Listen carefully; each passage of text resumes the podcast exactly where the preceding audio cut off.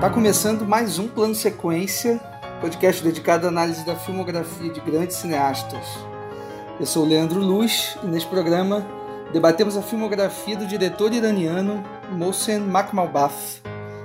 Nesta gravação, discutimos os seguintes filmes: O Ciclista, de 1989, Salve o Cinema, de 1995, Gabé e Um Instante de Inocência, ambos de 1996, e A Caminho de Kandahar, de 2011. Como sempre, nossas análises são feitas com spoilers e, portanto, fiquem atentos à minutagem de cada filme na descrição desse programa. Uh, sem mais demora, pegue seu fone de ouvido, prepare o café e nos acompanhe nessa jornada, pois a partir de agora você está em um plano sequência.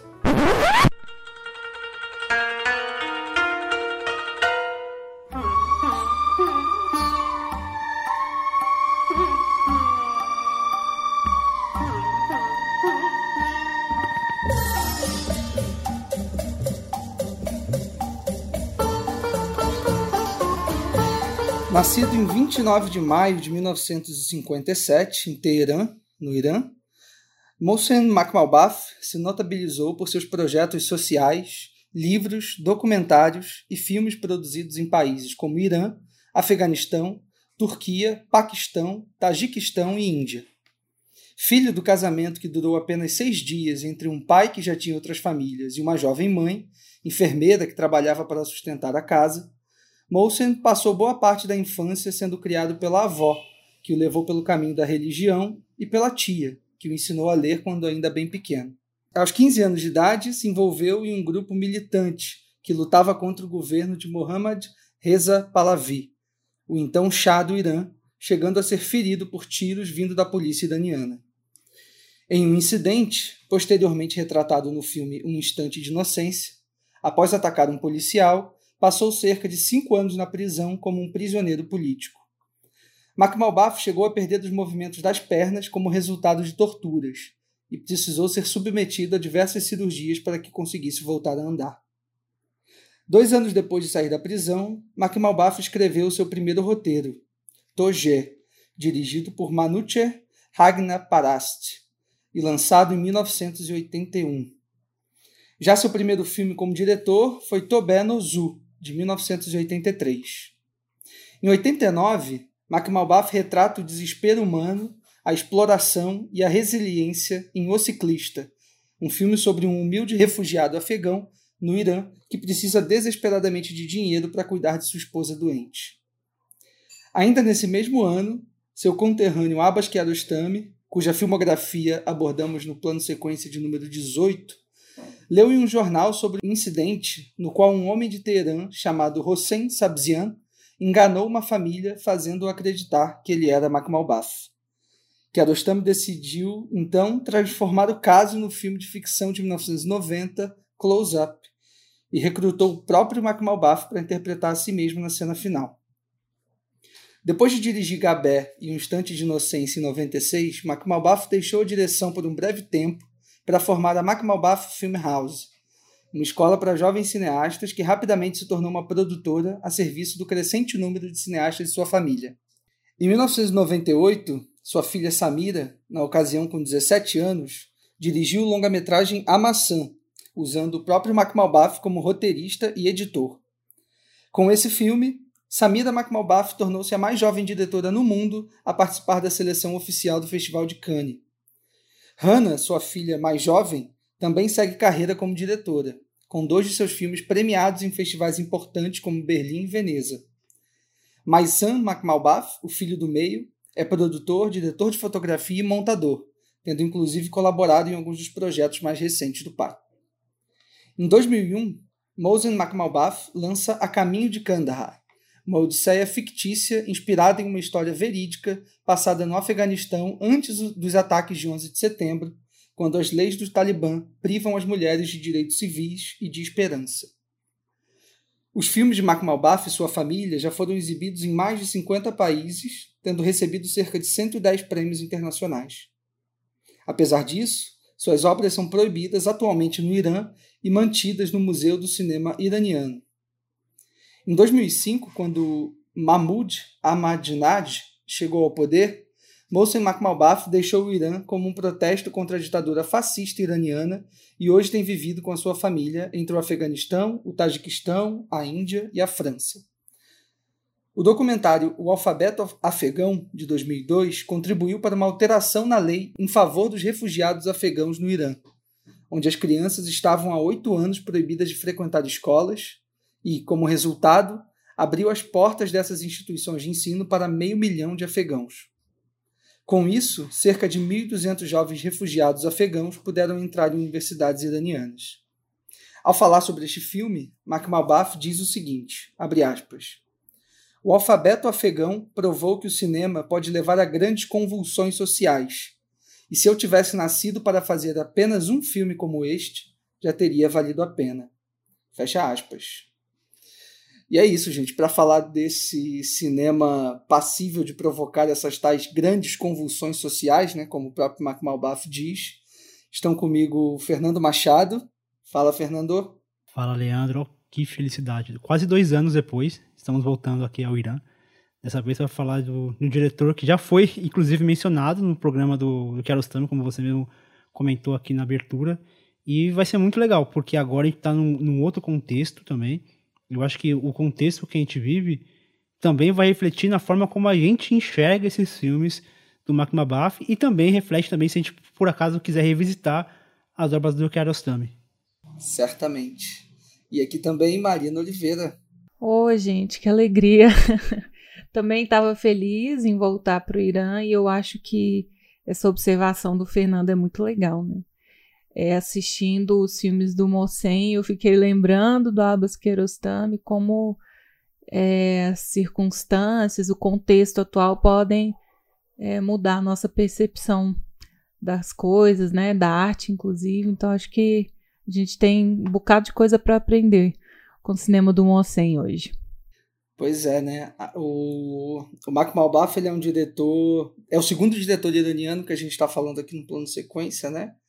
É, foi muito bom ter feito aquele programa do Kiarostami, né? Lembro de, de ter revisitado com muita felicidade vários dos filmes que eu gosto muito e visto alguns pela primeira vez também. Acho que é o caso aqui no, aqui nesse programa que a gente fala do Marco Malbaf. Eu já tinha assistido alguns filmes, é, mas poucos, na verdade, e pude conseguir me aprofundar um pouquinho mais assim no cinema dele.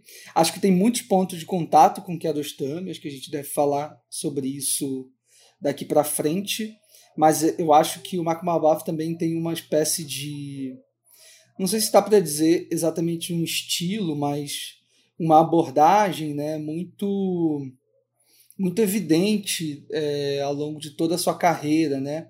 Mesmo que ele faça filmes até bastante diferentes, distintos entre si. É, como é que vocês enxergaram essa, essa obra de forma geral? Né? A gente está com o primeiro filme na pauta, que é O Ciclista, de 89, mas antes ele fez chegou a fazer alguns filmes. É, tem um filme, né, um filme chamado Boicote, que é um filme que até eu não consegui assistir, mas aparentemente é, tem uma pegada super política e, e, e, é meio que baseada na própria experiência do, do Marco Malbaf também enquanto militante político. É, e depois disso ele vai fazer diversos filmes mais poéticos, depois vai começar a dirigir filmes em diversos outros países. Como é que vocês enxergam a obra do Marco Malbaf como um todo, assim, para a gente começar aqui a conversa? Ah, eu acho que dá para ver claramente um, o cinema do Mossen como algo reativo assim a, ao contexto em que ele está vivendo. É, é sempre muito pessoal, tem sempre um quê de autobiografia ali, tem muito essa conversa do uso do dispositivo, o que é o dispositivo, onde começa esse dispositivo, o que, o que é verdade, o que não é, né? o que é documental, o que não é.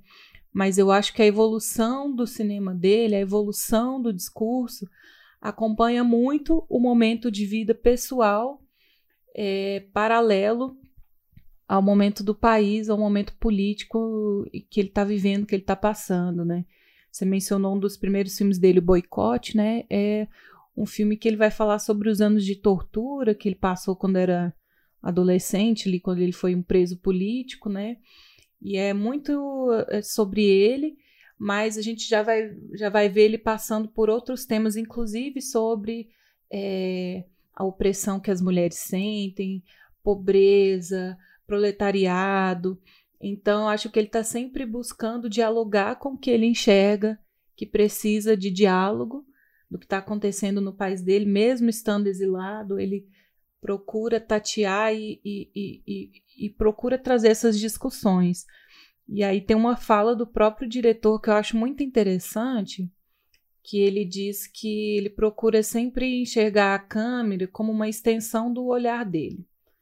Então ele gosta muito de câmera no ombro, de câmera na mão, porque ele gosta da câmera seguindo os personagens. Óbvio que ele usa tripé às vezes, mas essa essa interpretação que ele tem da câmera como a extensão do olhar dele é porque a gente ele ele enxerga a, o ser humano como muito autocentrado, né? Então a gente tende a olhar da gente para fora e não olhar para dentro da gente. Por isso que ele coloca o próprio iraniano nos filmes dele, ele se coloca nos filmes dele, né? Ele precisa colocar as pessoas ali na porta é, de um teste de filmagem, brigando, se pisoteando. Ele precisa que o povo iraniano se veja. E, que, e essa câmera faz esse papel do olhar para dentro e do olhar para fora, né? Então, acho que apesar das temáticas que mudam, é, dos estilos que mudam, ele está sempre querendo dialogar com o povo dele, com o país dele e querendo trazer essas discussões sociais importantes e políticas também. É, eu sempre acho muito curioso como esse dia eu tava, tava esse dia não, desde 2000, desde 2002, desde o começo do ano eu tenho pesquisado bastante sobre como esses, como esses grandes filmes que a gente conhece, eles foram influenciados pelo seu meio, principalmente por questões de guerras, conflitos e revoluções, né? É, eu estava pesquisando sobre, por exemplo, é, a regra do jogo do, do Jean Renoir e a questão da Segunda Guerra Mundial, ou mesmo o Encoraçado Potequim e a questão das revoluções russas lá em 1905 até 1917, como essas revoluções elas afetam o cinema que é produzido naqueles lugares, naquele momento. E aqui a gente pensa numa revolução de 79 que que balançou totalmente ali as estruturas do Irã, onde saiu ali uma repressão de é, de um chá que dominava e torturava as pessoas e de alguma maneira essa revolução trouxe um novo tipo de, de ditadura, uma teocracia, né, que ali fechou escolas, universidades, as mulheres foram obrigadas a usar véu, alguns símbolos de modernidade foram retirados, subtraídos, né, é, as pessoas foram oprimidas, o próprio Mohsen Makhmabaf foi reprimido.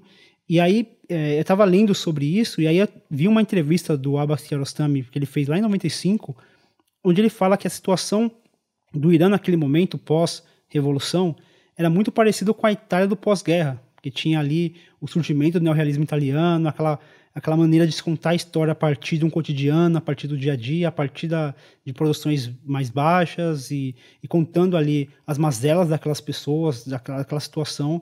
E foi daí que surgiu os, aqueles cineastas que, que vieram juntos com o Abbas Kiarostami, que é o Mac Mabaf, o Panahi também, e contando histórias do dia a dia, mas cada um à sua maneira.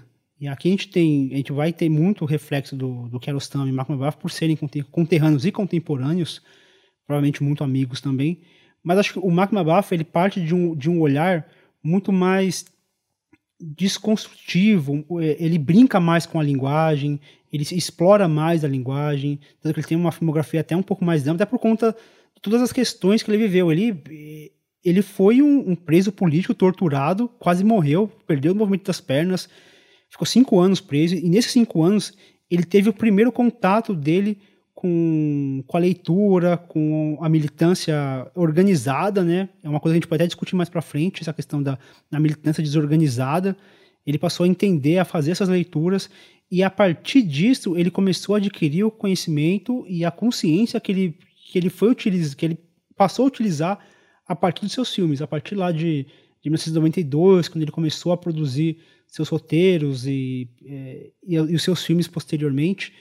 Então eu acho que é, que é muito disso, é muito de dele pegar essas, essas experiências que ele viveu, mas não apenas recontá-la, mas também ressignificar essas experiências que ele teve. A gente vai falar disso, por exemplo, no nosso último filme da pauta, onde ele desconstrói a, no último, no penúltimo filme da pauta, onde ele desconstrói muito do que ele viveu. E eu, eu acho que eu acho interessante, eu acho penso muito nisso, até no, no Kiarostami tem muito disso, essa reconstrução. Reconstruir uma história, reconstruir o cinema, é, botar o cinema em crise, contestar essa coisa da rebeldia, mas não da rebeldia vazia, mas de uma rebeldia até narrativa e estrutural também, que ele coloca dentro das suas obras. A gente vai ver muito disso durante esse programa inteiro.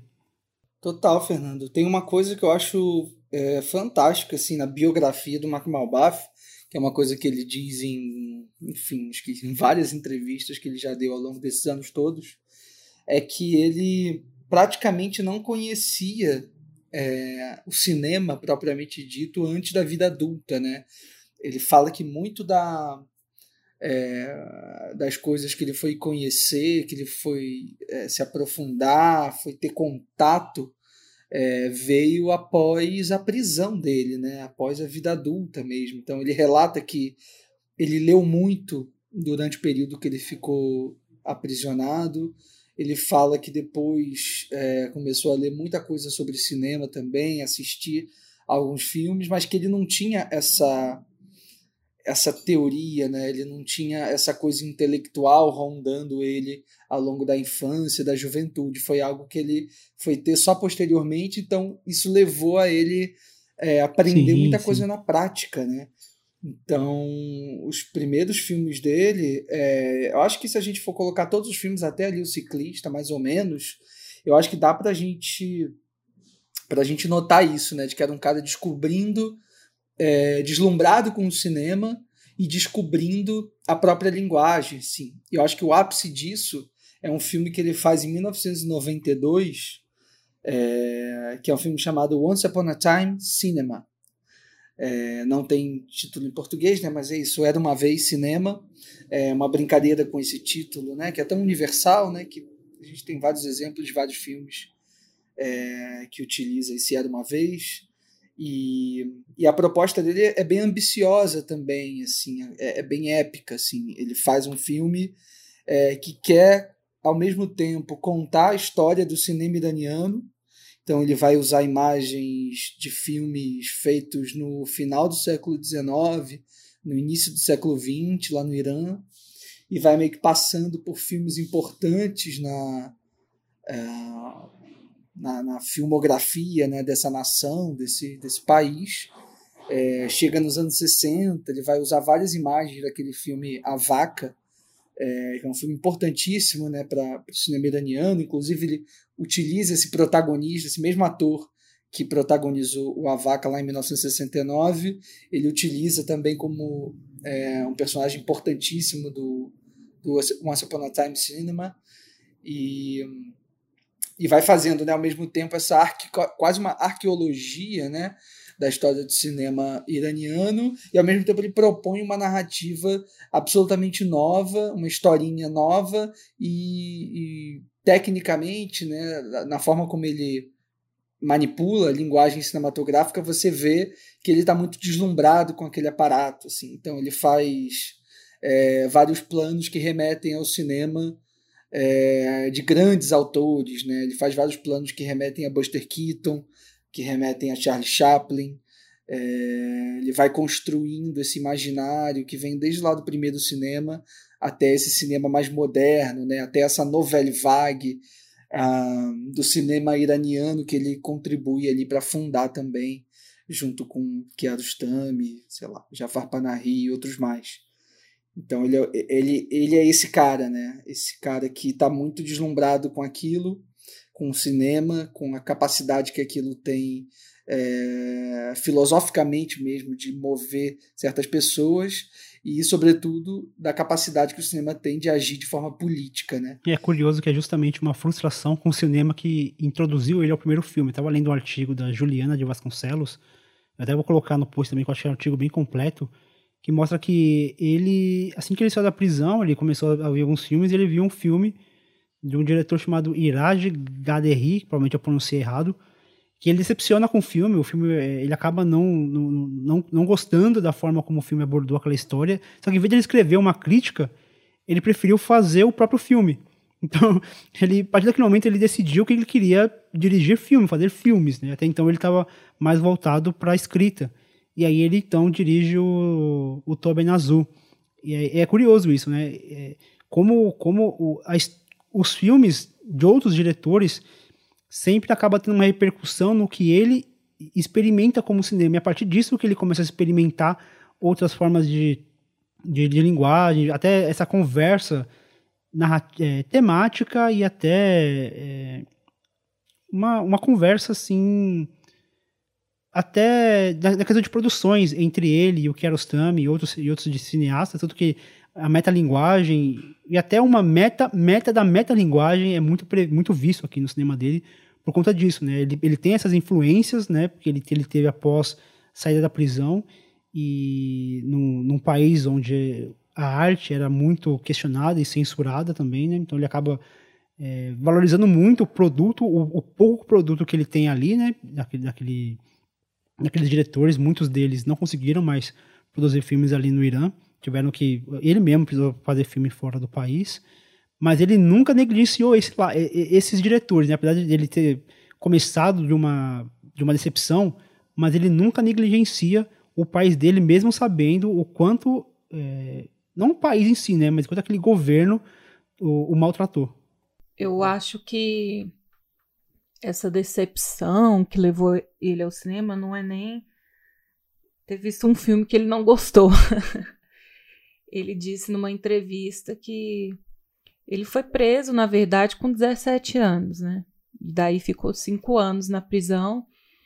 Então ele era torturado, ia para o hospital, voltava do hospital, continuava sendo torturado e, era, e foi essa a vida dele durante cinco anos. Mas como o Fernando comentou, ele dentro da prisão ele reconheceu esses grupos de militância é, organizados e ali eles trocavam ideias, eles aprendiam com o outro, e veio a leitura, é, e veio a arte. E quando ele foi finalmente liberto, né, ele teve uma decepção, porque ele viu a própria militância brigando entre si. Então, os próprios grupos que estavam presos políticos juntos ali começaram a se perseguir e se matar quando eles saíram, né? E aí é um discurso que ele tem muito forte até hoje, que essas pessoas que promoveram a revolução, elas não entenderam que o Irã precisava de uma revolução social também, porque é, existe um problema cultural, isso são palavras dele, né, a maneira como ele enxerga e interpreta, mas existe essa, essa questão cultural de que o povo iraniano ele sempre vai procurar algum tipo de ditadura, eles sempre vão, é, eles sempre acabam caindo nesse comportamento repetitivo, né? Então a própria militância começou a se perseguir e se, e, e se assassinar e tudo mais, e aí ele enxergou na arte a saída para fazer a revolução dele, né? E aí ele fala que começou com a escrita, com a literatura, ele foi para o roteiro de cinema e quando chegou no cinema ele nunca mais saiu, né? Então eu acho que a decepção é muito maior, assim, é dele entender que eles foram muito inocentes e eu acho que isso remete muito ao filme, né? Instante de Inocência, que não fala só de uma experiência pessoal dele, mas de uma experiência política, né, que existia essa inocência de ambas as partes de achar que eles podiam resolver o problema do Irã com aquela revolução, com aquele olhar, né? Quando a revolução precisa acontecer nas pessoas primeiro, né? Então, é bem legal, é bem legal perceber isso que de uma frustração ele conseguiu fazer arte. É, eu, eu acho que como qualquer bom cineasta, é, a gente poderia falar dos filmes do Mark Malbaf de uma forma até desassociada desse contexto, desse universo. Acho que os filmes, de alguma maneira, como bons filmes que são, é, alguns deles, né? Outros, não sei se não sei se eu acho que a, que a filmografia dele seja tão coesa ou tão é, fechadinha assim, mas ainda assim, dos bons filmes que ele tem, eu acho que é, eles se sustentam né, de, de uma forma meio universal, como qualquer bom filme, né? mas ainda assim, certamente, é, falar desse contexto, falar dessa, é, dessa fagulha né, que meio que responsável pela criação desse artista, né, Malcolm Albath, é, nos ajuda muito também a compreender algumas coisas, até a, a absorver melhor determinados sentimentos que ele quer transmitir para a gente, né? Para isso, é, eu queria trazer aqui um áudio é, do Vahid. O Vahid ele é animador, ele mora lá no Teherã, no Irã, ele é iraniano. E a Marina conheceu ele num bate-papo, né, Marina? quando a gente estava fazendo o programa sobre o Kiarostami, numa sala de bate-papo, a Marina abordou o Vahid e conversou um pouquinho com ele na, lá naquela ocasião sobre esse contexto do cinema iraniano. E mais uma vez ele nos ajudou aqui. Então, já quero de antemão deixar o nosso agradecimento ao Vahid. É, ele mandou uma mensagem muito legal para a gente. É, só que essa mensagem está em inglês a gente vai colocar um trechinho dela aqui agora e depois eu convido a Marina para dar um pouquinho panorama é, desse áudio que ele mandou para a gente. Hi, uh, my name is Vahid. I'm living in Iran and I'm 3D artist. Uh, I'm working in animation industry for nearly eight years. And thank you for having me. Um, about my culture, we are a nation with more than 6,000 years of history, with a lot of wars, pieces, wins, losers, deaths, and births. All that events uh, influence our current life, but more than all of that, 1979 revolution had more specific rules.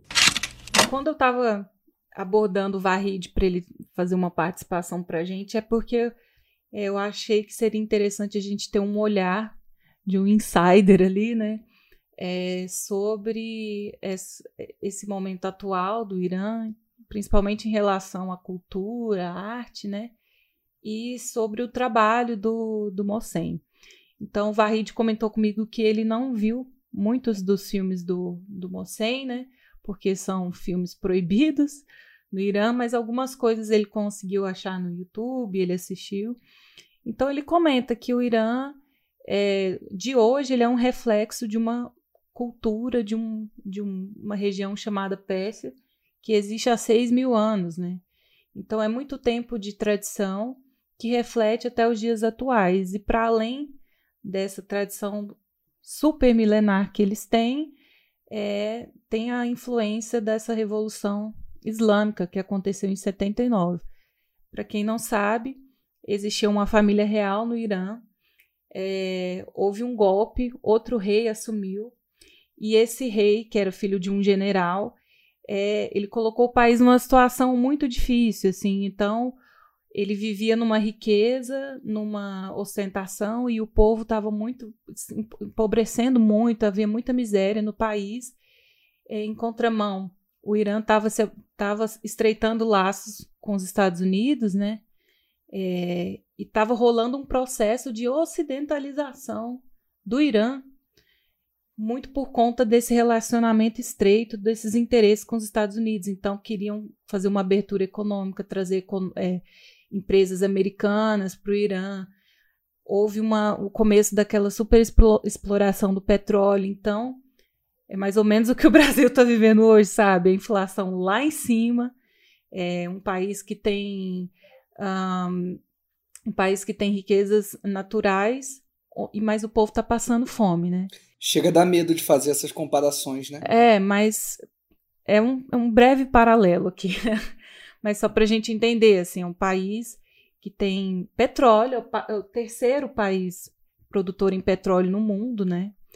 e o pessoal vive na miséria. Então, o próprio Mohsen ele faz um comentário assim que hoje no Irã ou a pessoa está passando fome ou ela está solitária. Isso é um, é um resumo muito triste assim. E foi nesse contexto de pobreza, de uma perda de identidade, de um, uma possível exploração de fora, dos Estados Unidos, dos britânicos, que os, os opositores desse rei se juntaram, tanto os que não eram contra a política, quanto os que eram contra essa modernização que vinha do Ocidente. Então, os religiosos não queriam modernizar o país, eles queriam, na verdade, retroceder um pouquinho, né, para ficar mais, é, mais fechado. Então, nesse contexto, os opositores se uniram para depois esse, esse rei, só que no lugar do rei veio uma teocracia é, até mais forte do que do que tinha é, com a monarquia, né? Mas aí o Mossem foi um, um, um, dos participantes dessa revolução, porque eles acreditavam que, tirando essa monarquia e tentando é, institucionalizar ali uma, um, um parlamento, um primeiro-ministro, que o povo teria mais voz, que as coisas iriam melhorar, não foi bem o que aconteceu. E a visão que ele tem sobre o cinema do Mossen, né? É a visão pessoal dele, mas eu acho que faz muito sentido, né? De que ele vê no, no, entre os filmes do Mossen uma evolução de temática, porque ele percebe no Mossen um certo arrependimento de ter participado de uma revolução que no futuro não rendeu é, os frutos que eles esperavam, né? Então ele tem a impressão de que o Mossen vem tentando promover uma segunda revolução através da arte dele, né? A revolução da forma certa, que é trazendo é, discussão e clareza para as pessoas. E isso fica muito claro num filme como O Ciclista, né, que é um dos primeiros filmes onde ele mostra pessoas muito simples, muito pobres. E o próprio Mossen fala que isso gerou uma popularidade nele com, com os iranianos porque eles se viam na tela do cinema, né? Então, para o Vahid, o Mossen é um, um, artista que vem trabalhando para fazer uma revolução através da arte, né? E tentar reverter o quadro que essa revolução que começou com bons, com bons, boas intenções lá em 79, né? Mas não acabou tão bem. Então, através da arte, tentar promover essa real mudança. É, de alguma forma, trazer para a juventude o que ele mesmo não conseguiu antes dele ser preso, né? Trazer é, instrução, é, consciência, né, consciência política para a juventude, porque ele mesmo não teve, ele foi ter de forma tardia depois de quase morrer na prisão. Pois bem, então a gente vai deixar o áudio na íntegra do Varride aqui nos pós-créditos desse programa, para quem se interessar, tiver algum domínio do inglês é, e conseguir ultrapassar ali a barreira do sotaque iraniano do Varride, é, o áudio vai estar tá lá no final para quem quiser ouvir na íntegra, tá bom? Então, é, acho que é um gancho bacana, né? A gente puxar logo o primeiro filme da, da nossa pauta, O Ciclista, de 1989.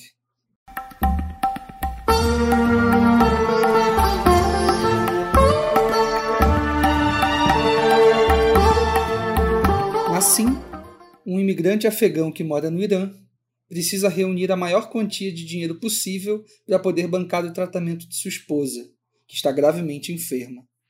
Para juntar o dinheiro necessário, ele aceita ser um ciclista em um emprego peculiar que atrai a atenção das autoridades, que passam então a acreditar que ele é um espião estrangeiro.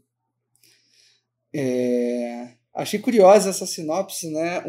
Aceita ser um ciclista é, para conquistar um dinheiro, para conseguir salvar a sua esposa. Aparentemente, me parece uma sinopse muito fantástica, muito louca, mas que é filmada de uma forma bem realista, né? Bem crua até.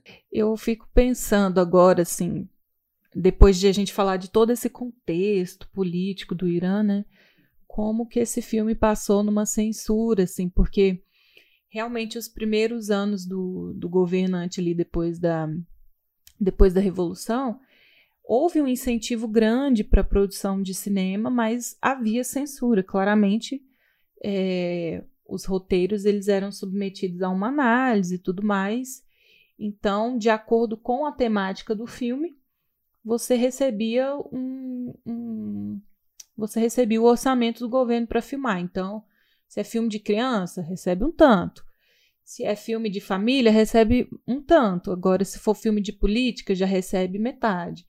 Era mais ou menos assim, trocando em miúdos, que funcionava.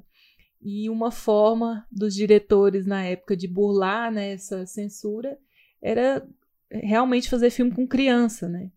Porque o cara ia lá, lia o roteiro, ah, é uma criança que está perdida dos pais, andando no subúrbio da cidade. E eles não conseguiam ver essa crítica que para mim não é nada velada, né? Que eles mostram de maneira bem, bem crua a pobreza, assim. Mas é, eles conseguiam burlar nessa primeira fase da revolução o, a censura dessa forma. E bem nesse momento que o Abbas Kiarostami vai fazer onde, onde fica a casa do meu amigo, né? Que é uma clara crítica social, mas é um filme de criança. E aí, é, já numa segunda fase ali da Revolução, vem o, o e faz um filme como ciclista, né? Que existe uma tensão é, social e política muito forte durante o filme todo.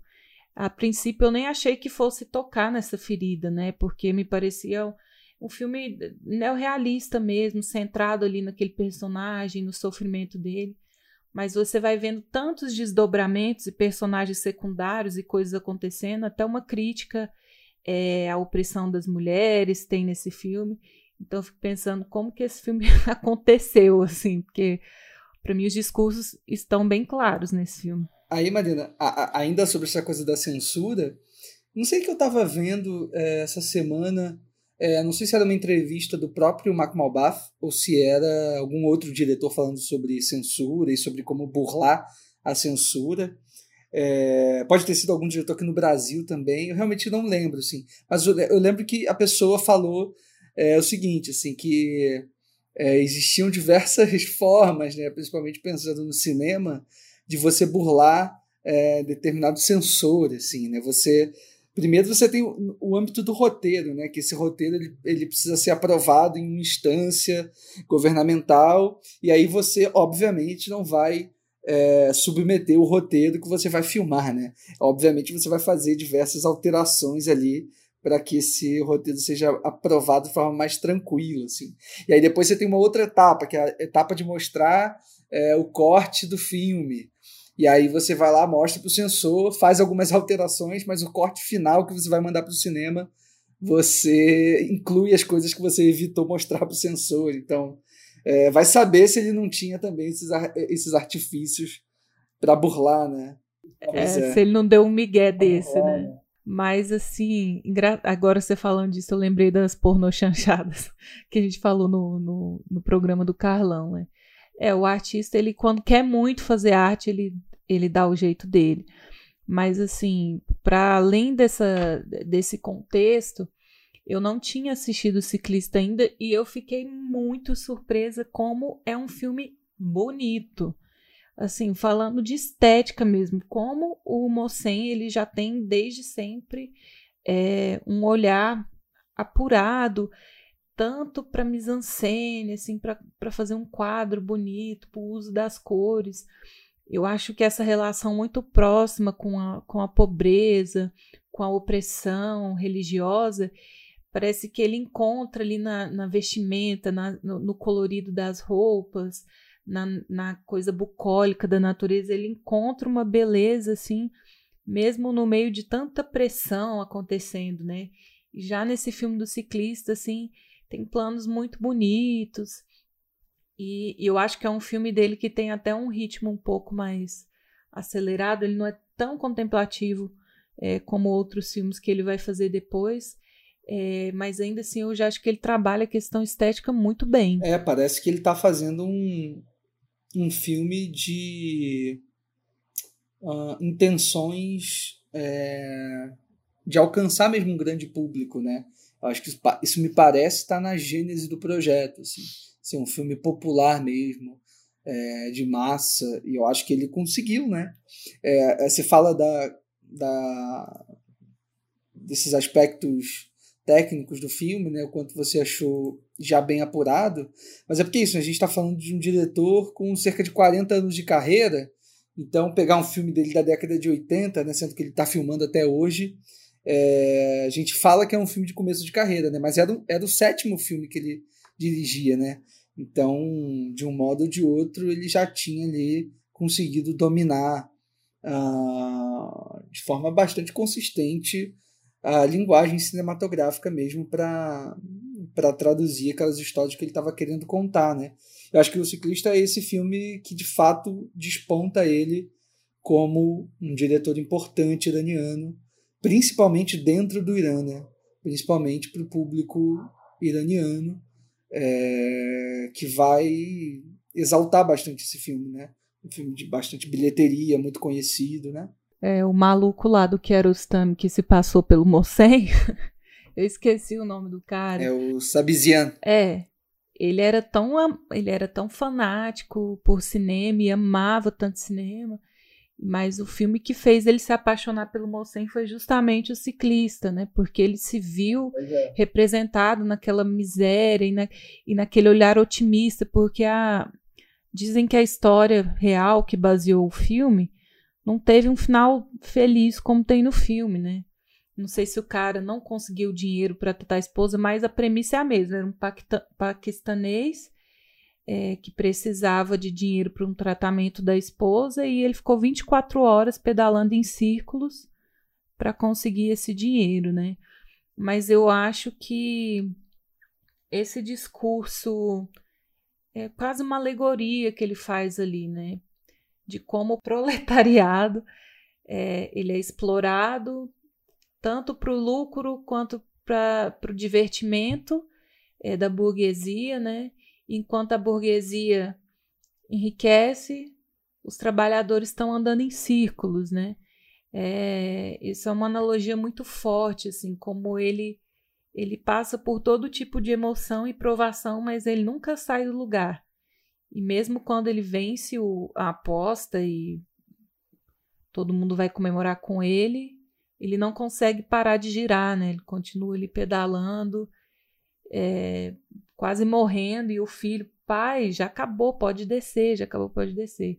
É, isso é, um, isso é um, simbolismo muito forte. Eu acho que isso pega com cidadãozinho comum lá no Irã, isso fez, fez muito sentido. Sim, até porque acaba sendo um filme de resgate e de esperança. Né? No final do filme, quando todas aquelas pessoas estão ali juntas, é, jogando água no rosto dele para ele manter acordado, é, gritando, aquela menina que é a filha dele, né? Aquela menininha pequenininha, a Samira Makumalbaf, tá ali chorando, incentivando, e todo mundo tá ali incentivando, dando leite na boca dele para ele continuar pedalando. Então é um, um, acaba se tornando um símbolo de esperança para aquela população. E além disso, o Malcolm Buff aqui, ele, ele tem uma...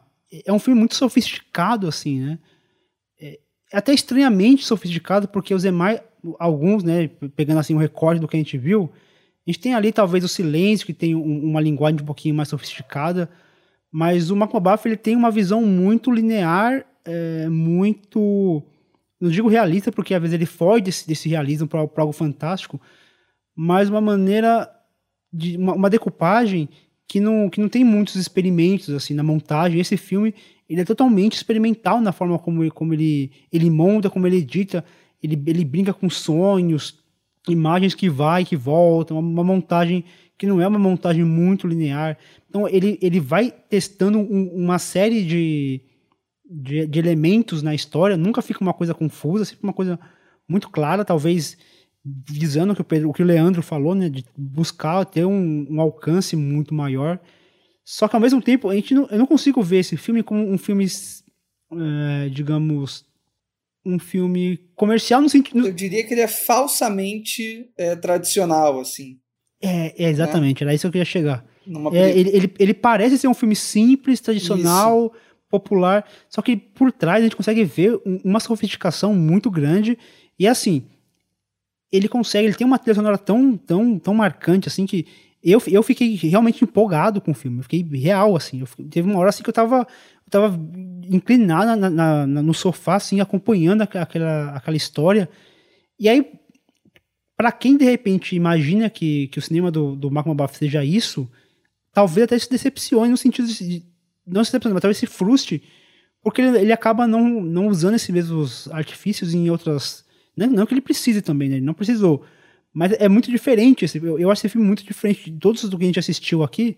Talvez ele seja o mais diferente. Não melhor nem pior, mas diferente. E eu acho isso muito interessante, ainda mais tendo um dos primeiros filmes da carreira dele. É, eu também acho ele bastante à parte, assim, sobretudo os filmes que a gente selecionou aqui, né? O Malcolm Albath é, um, enfim, diretor de muitos filmes. Ele tem aí pelo menos uns, enfim, mais de 30 créditos, né, como diretor, dirigindo, enfim, é, longas e curtas metragens, documentário, ficção e as duas coisas principalmente, né? Os filmes dele são, é, enfim, notoriamente híbridos, né? E eu acho que tem duas coisas importantes aqui no, no ciclista que me vieram à, cabeça quando eu assisti, assim.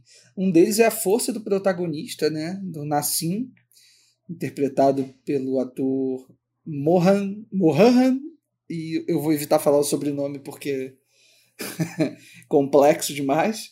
É, mas é um cara importante é, até para o Mac Malbaf, né? um cara que vai estar tá do lado do Mac Malbaf em diversos outros projetos. Ele está nesse filme que eu falei é, mais cedo, o Once Upon a Time Cinema. É, ele faz um papel interessante, assim, que remete ao ciclista. É, inclusive, acho que, se eu não me engano, aparecem algumas imagens do ciclista também no, no filme. É, e ele faz o papel de um cara que. de um, de um fotógrafo de cinema. Na verdade, ele é uma pessoa. É, porque o, o filme ele tem um protagonista que é um fotógrafo de cinema. Aí, em determinado momento, ele tem que sair de perto da câmera. Aí aparece esse ator, é, esse que interpreta o Nassim no ciclista, é, para ocupar o lugar desse fotógrafo. Ele fica ali meio que girando a, a manivela da câmera é, sem parar, assim, constantemente, de uma forma até reverencial ao, ao, papel que ele faz no ciclista, né, dessa, dessa ideia cíclica do movimento, né, e tal.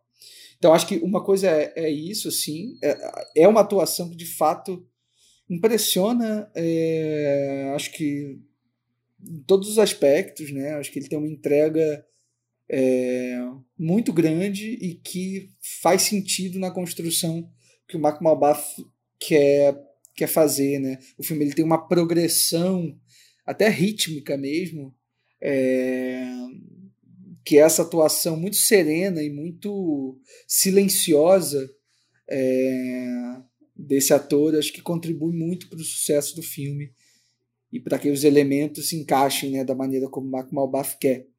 E uma outra coisa que eu que eu relaciono muito ciclista, assim, apesar do Mark Malbaf já ter dito em várias entrevistas que ele não tinha assistido o filme antes de fazer, é, que é o A Noite dos, dos Desesperados, do Sidney Pollack, né, lá de 1969. É, o título original é They Shoot Horses, Don't They? Enfim, título que ele é mais, o filme é mais conhecido, que o Pollack dirige é, lá no final da década de 60 sobre um grupo de pessoas que estão num concurso de dança. E esse concurso de dança também tem esse mote de ser um concurso de dança até que o último casal sobreviva, assim, né? Até que o último casal é, fique de pé ali. E tem uma progressão rítmica que é muito, rítmica que é muito semelhante ao ciclista. É, daria uma sessão dupla muito boa, é, muito exaustiva também. É, não sei se vocês assistiram esse filme do Pollock, mas é impressionante como é, os assuntos conversam e como a forma do filme também conversa, apesar do filme do Pollock ser muito mais pessimista do que o filme do Mac Malbaf. É, é uma coisa que eu sinto do cinema, assim, do, do Mossen. Ah, é, essa relação sensorial com os filmes, né? Que você fala que seria uma dupla sessão, uma dupla sessão muito cansativa, assim. É, é um filme que tem essa progressão rítmica mesmo, ele começa um pouco mais é, parado, mais contemplativo, né? Até para estabelecer a rotina conturbada desse personagem ali no começo, né? Sem emprego, sem casa, então ele tá nos ambientes meio, meio áridos e tal, e com o filho sempre. E aí, a partir do momento que ele sobe na bicicleta, o filme vai vai ganhando um ritmo e conforme ele pedala, as pessoas vão atrás e as coisas começam a entrar em ebulição. Então, é, a gente sente esse ritmo mesmo e essa essa revolução que parece que tá para acontecer e aquelas pessoas que parece que estão para acordar e alguma coisa vai acontecer. E nos outros filmes eu tenho uma relação sensorial muito grande com o som também. A gente fala que o ator trabalha o silêncio aqui. Tem outros filmes que ele vai trabalhar o silêncio também é, de uma forma muito lírica, muito contemplativa. E, e é essa, esse som que causa sensações na gente também. E você ter falado, chamado a atenção para o ator, né? Isso é uma coisa muito legal é, do Mark Malbaf é que ele é um cara família mesmo, assim, não, não é só um trocadilho, porque a família dele inteira hoje trabalha com cinema, né? E está envolvido nos projetos dele. Mas é porque ele tem um relacionamento muito bom com os atores que ele escolhe trabalhar. Ele gosta de se sentir próximo e se sentir é, amigo dos atores, e é uma das principais queixas dele atualmente de estar exilado, porque ele não consegue trabalhar no Irã mais, ele não consegue fazer filmes na língua dele, e a barreira da linguagem é, distancia muito ele dos atores, da produção do filme, e isso é, tornou para ele filmar um inferno, assim, porque ele gosta mesmo de estar tá próximo. Aí você vê essa veia patriótica que ele tem, né? No melhor sentido, assim, de amar o país, de amar as pessoas que estão ali, querer se comunicar com elas e não conseguir. Então, é, é muito legal ver esse essa construção, esse relacionamento que ele vai construindo é, com os atores. Inclusive, o cara que fingiu ser ele depois se tornou um grande amigo. Ele até ajudou a produzir um, um, um filme dele, mas ele faleceu. E esse filme acho que nunca vai ver a luz do dia, não, porque Dizem as más línguas que ficou ruim, mas ele é um cara bem bem relacionado, assim, bem família mesmo. É, uma, última, uma última coisa que eu tenho a, a falar desse filme é, é, a relação do, da câmera do Malcolm Malaf com a ação, porque a partir do momento onde é um filme onde a pessoa precisa se manter em movimento em cima de uma bicicleta, senão a bicicleta cai, a câmera do Mark Malbaf também ela está sempre em movimentação, é o, é o filme onde a câmera mais se movimenta, inclusive em, algum, em alguns momentos utilizando-se de uma, uma lente angular para fazer aquele daquele círculo, né, daquele globo, onde aquela motocicleta vai andando ali em círculo e dá uma sensação de, de náusea, de angústia, de, de, que aquilo, uma hora aquilo vai cair, vai desmoronar e aquilo nunca desmorona. Então é, é um bom uso dessa técnica de, de utilizar uma, uma grande angular e a câmera está sempre em movimento. Poucas vezes essa câmera ela para. Muito refletindo também essa questão do, de uma movimentação, de uma necessidade de movimentar, que é aquele país que meio que, que se atrasou.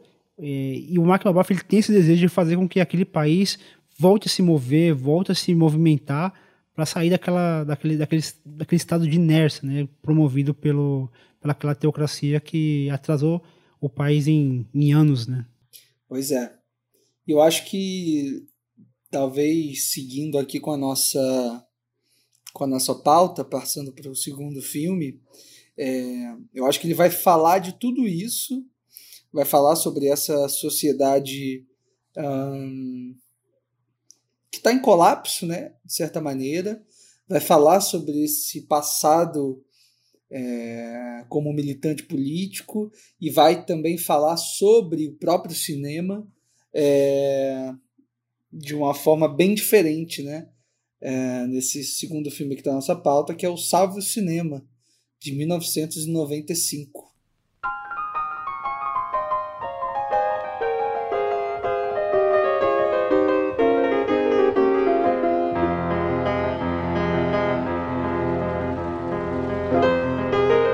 Mohsen McMalbath decide realizar uma chamada aberta para escalar dos atores de seu próximo filme por meio de um anúncio de jornal.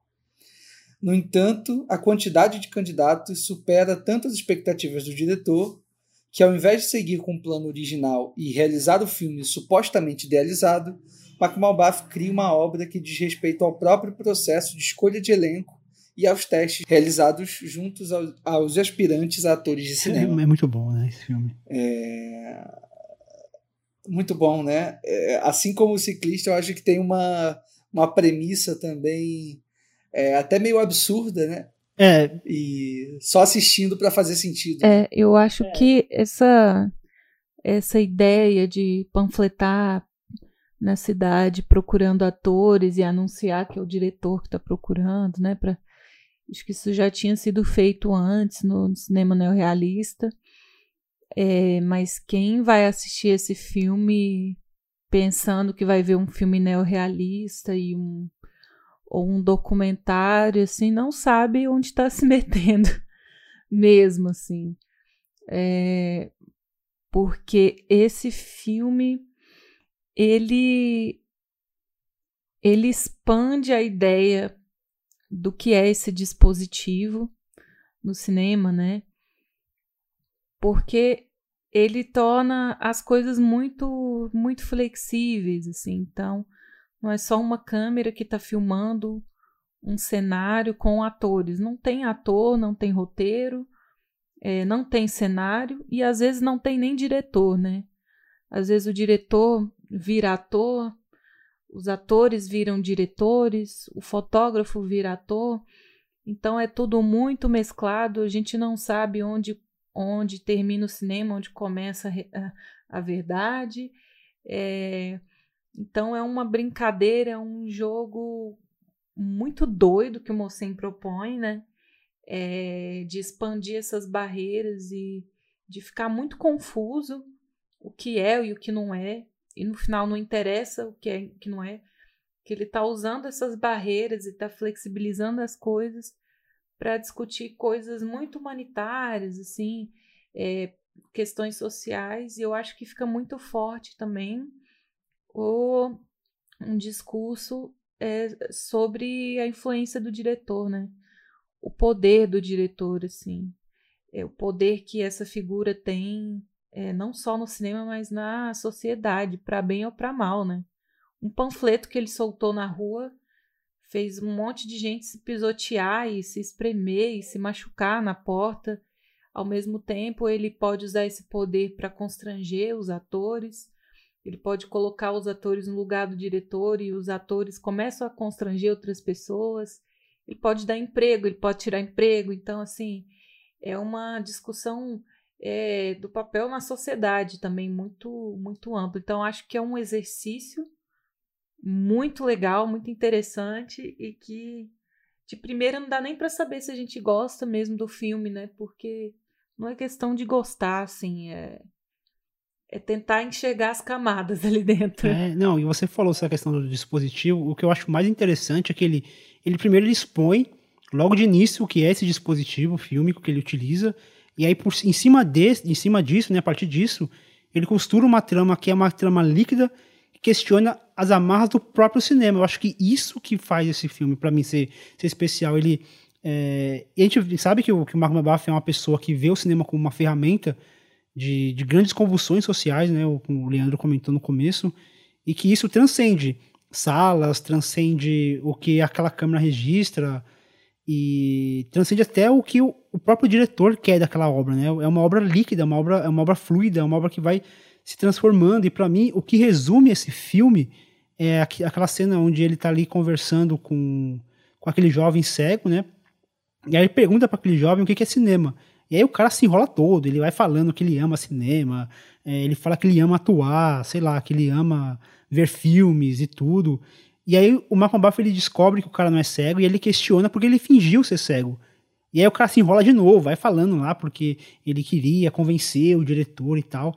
E aí o Malcolm Buff pede para ele colocar o óculos e para ir embora. E aí quando ele tava indo embora ele fala: "É disso que é disso que se trata o cinema, né? Cinema ele ele não é realidade, cinema a partir do momento que existe uma câmera ligada, aquilo, aquilo já deixa. Aquela câmera já tem uma influência, aquele dispositivo já influencia aquele meio, né? Tem aquela menina que ela fala que, ela, que é impossível chorar, porque naquele cenário ali não tem como ela fingir um choro, porque ele tem um monte de câmera olhando pra ela, tudo, não tem aquela coisa de chorar em 10 segundos. Logicamente é uma provocação do Mabuff, porque isso daí não, não faz de ninguém um bom ator ou não, né? É mais uma provocação que ele faz, até uma provocação nessa coisa, tipo, essa coisa daquela atuação realista, aquela coisa de, de o cinema precisa. É o imaginário das pessoas. Né? É, exatamente. Ele questiona isso também, né? E isso que eu acho interessante. A, pessoa ela faz um filme questionando o filme, ainda assim, é, a, gente, a gente vê ele ele trabalhando algo que até o, o, o Kiarostami fez ali em, em close-up, né? Desconstruindo aquilo que ele mesmo está construindo na frente daquelas câmeras. Não, por trás daquelas câmeras, perdão. Aham. Uhum. É, eu é, acho que antes de tudo, o Salve o Cinema, ele é um filme absolutamente fascinante e cruel, né? Acho que dá para sentir também esse essa repulsa pelo filme, né? Porque como ele está lidando com essa questão do poder, né? Ele está falando sobre essas relações de poder entre um diretor de cinema e os seus atores e a gente poderia é, desmembrar essa relação entre várias outras micro-relações de poder é, que a gente tem dentro de uma produção cinematográfica, ou mesmo ampliando isso para dentro da sociedade. É, mas eu acho que tem isso, né? Você chega a sentir uhum. raiva uhum. em determinados momentos do Mac Malbaf, né? Dessa figura que ao mesmo tempo é como a Marina falou, né? Ao mesmo tempo é um diretor, é uma pessoa que existe, ao mesmo tempo é um personagem. E, e o que importa, na verdade, para mim, é eu assisti esse filme. É, essa é a terceira vez que eu assisto, né? Eu já tinha assistido ele há muitos anos atrás. E aí eu lembro que eu revi imediatamente, tipo, no dia seguinte eu revi. É, porque eu fiquei realmente muito fascinado e tal. E agora que já passaram assim, alguns anos, foi bom ter é, ter olhado para ele de novo, porque acho que a, o fascínio é, ficou um pouco mais brando. Eu, eu, continuo adorando o filme, mas o fascínio ficou um pouco mais brando. Eu pude ver um pouco, de forma um pouco mais evidente, as camadas de, de crueldade mesmo assim do filme que são inerentes ao próprio projeto, assim, né? Que são inerentes à própria é, construção uh, do filme. Então, eu acho que tem uma, uma coisa que é importante, assim, que é, que é como ele vai subvertendo as nossas expectativas na medida em que o filme vai avançando, né? Você começa o filme com uma sequência é, de diversos planos que revelam as pessoas amontoadas ali, né? no aguardo para o teste, no aguardo para uma chance de estrelato. Então você vê ali as filas quilométricas pelas ruas, você vê na hora em que o Macumabaf começa a distribuir é, os formulários né, de inscrição para as pessoas e, e a gente vê, né, a câmera registra o momento em que se perde o controle é, daquela situação e aí você já começa a se questionar, né? Será que realmente se perdeu o controle ou será que isso já é já faz parte de uma encenação, né? É, acho que a gente tende a achar que de fato perdeu o controle, mas essa essa essa pulguinha atrás na, da orelha continua, né? Então o filme abre com, com essa sequência e depois a primeira cena é justamente essa que o Fernando relatou do menino que finge ser cego, né? Eu acho que tem um plano especificamente que é muito revelador é, para o filme todo, que é quando o Mac Malbaf pergunta, é, quer dizer, quando o Mac Malbaf revela que aquele é do papel dele, né? Macbaba fala, bom, e se, e se, e se eu te contar que você foi selecionado para o papel e esse é o seu papel, né? Esse papel que você acabou de representar, né? Desse menino que finge ser cego para ganhar um papel de cinema. Aí o Macbaba pergunta, você... E se eu te dissesse isso, você ficaria feliz? E aí o personagem, ele meio que faz uma... uma... Ele acena a cabeça, assim, de uma maneira quase complacente com o que o diretor está tá propondo e, e, tomando consciência do que aconteceu, que é muito bonito, assim, é um momento muito singelo. É, é realmente um movimento leve de cabeça e a câmera está bem fixa, assim, parada no rosto dele. Ele está chorando e tal. E, e é isso, né? E daí, e daí para frente diversas cenas vão aparecendo com diversos personagens distintos interpretando as coisas mais loucas que o Marco Malbaf pede, pede para eles interpretarem. É, e, a, e, a, cada personagem que aparece, um assunto é discutido e a situação vai se intensificando, né? Acho que tem uma progressão rítmica também, assim como no ciclista, né? Óbvio que aqui de uma maneira muito mais sutil, uh, mas também há uma progressão rítmica muito grande, né? As coisas vão se intensificando na medida que o filme avança. É, eu acho que ele, de forma até premeditada, assim, ele esperava que alguém, que alguma das, das pessoas que estavam ali fazendo teste é, chegasse no assunto que ele queria propor no final. Então, ele, a partir de um momento ali do filme até o final, ele vai se apegar numa, em duas, duas amigas, duas irmãs que chegam lá para fazer o teste. E ali é crueldade mesmo, assim, porque ele faz mandar embora, traz de volta.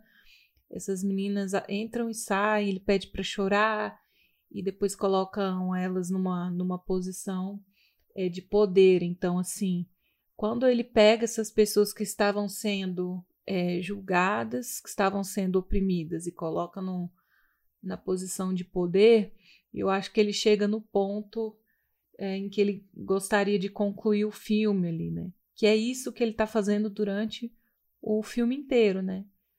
Usando as pessoas ali, ele na posição dele de diretor, colocando as pessoas num, num uma posição de inferioridade, assim.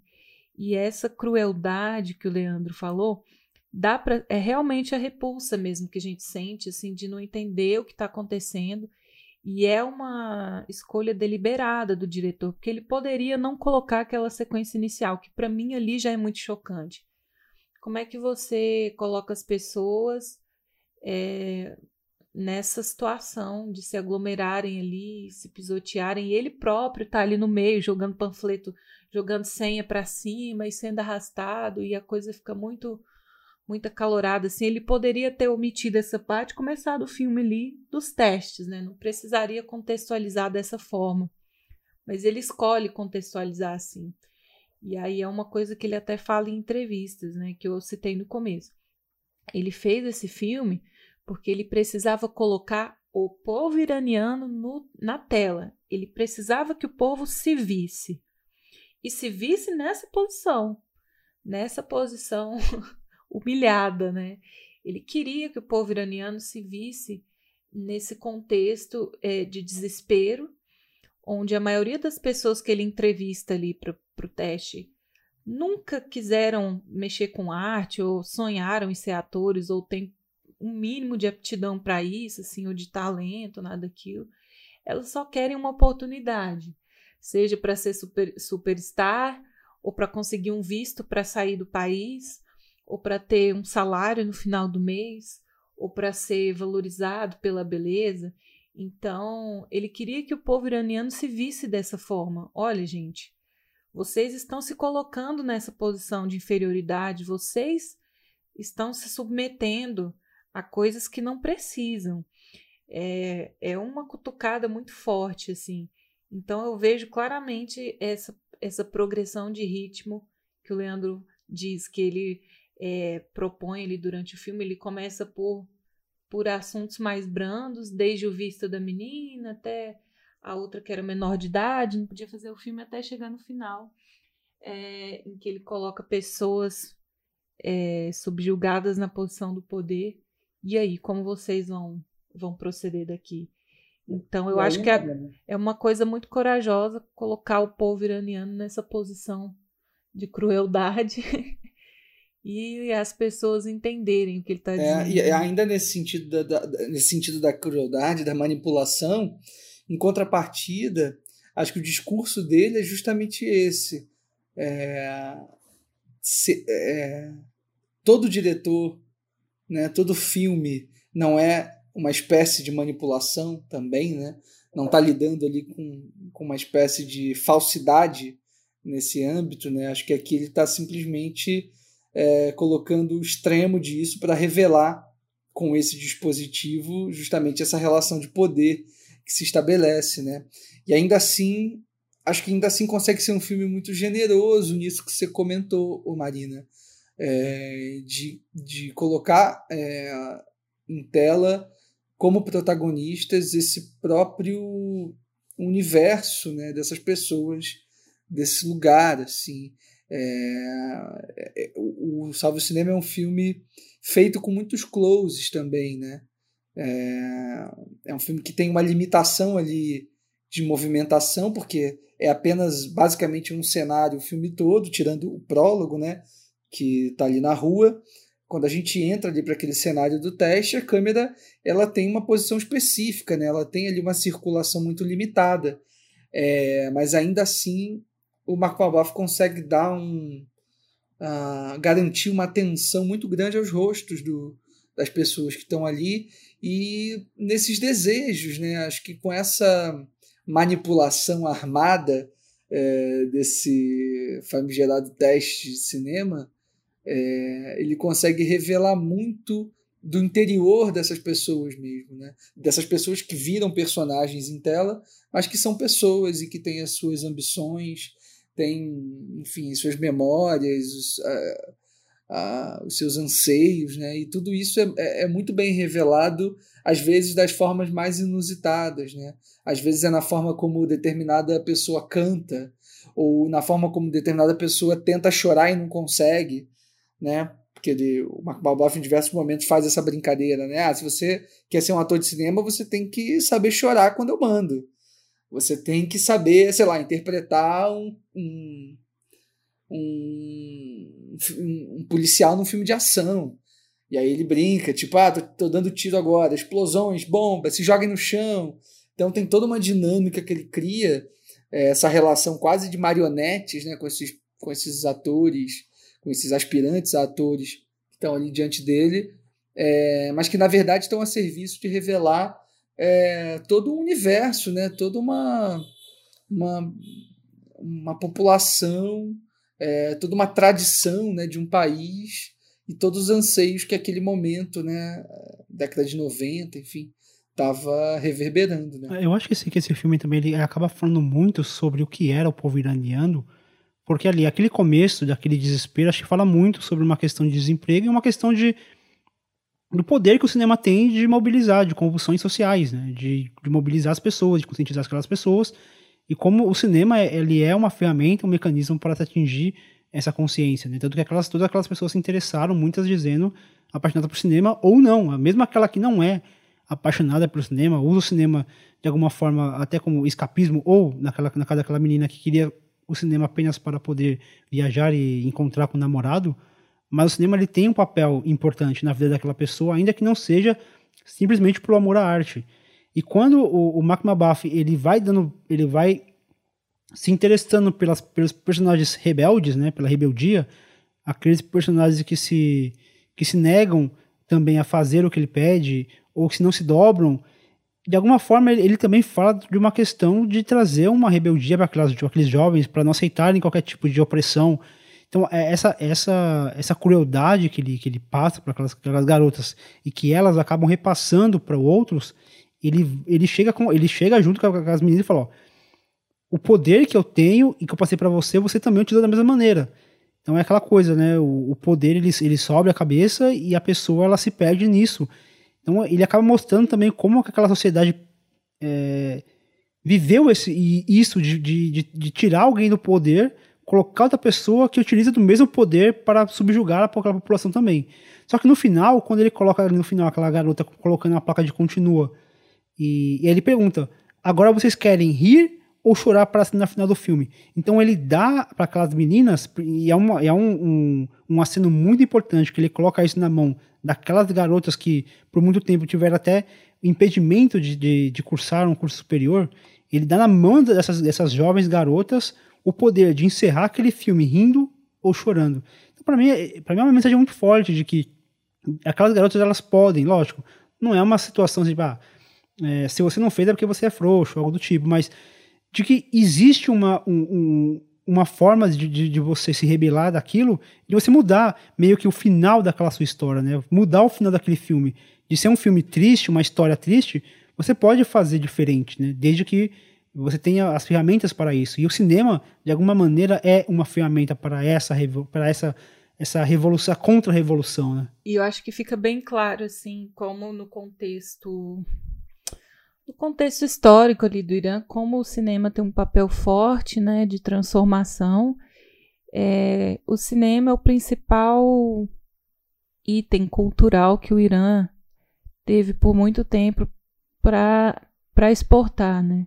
Então a gente pensa como que as ditaduras permitem o cinema ainda mais autoral dessa forma, né, continuar, é, com certeza os governantes assistem um Salve o Cinema, eles não gostam, mas é, eles veem que o Ocidente gosta, né, eles veem os diretores ganhando os prêmios e tendo reconhecimento lá fora e prestígio, e eles se apropriam disso, né?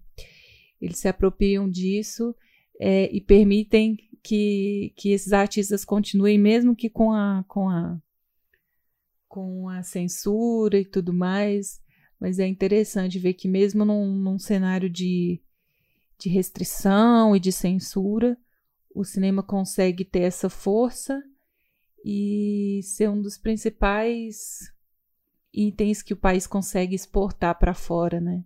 Que consegue, que o exterior consegue reconhecer daquele país. É um cinema que está tentando ser, ser morto, ser ser fechado a qualquer custo. É isso. E no ano seguinte, em 1996, Mac Malbaf lança Gabé.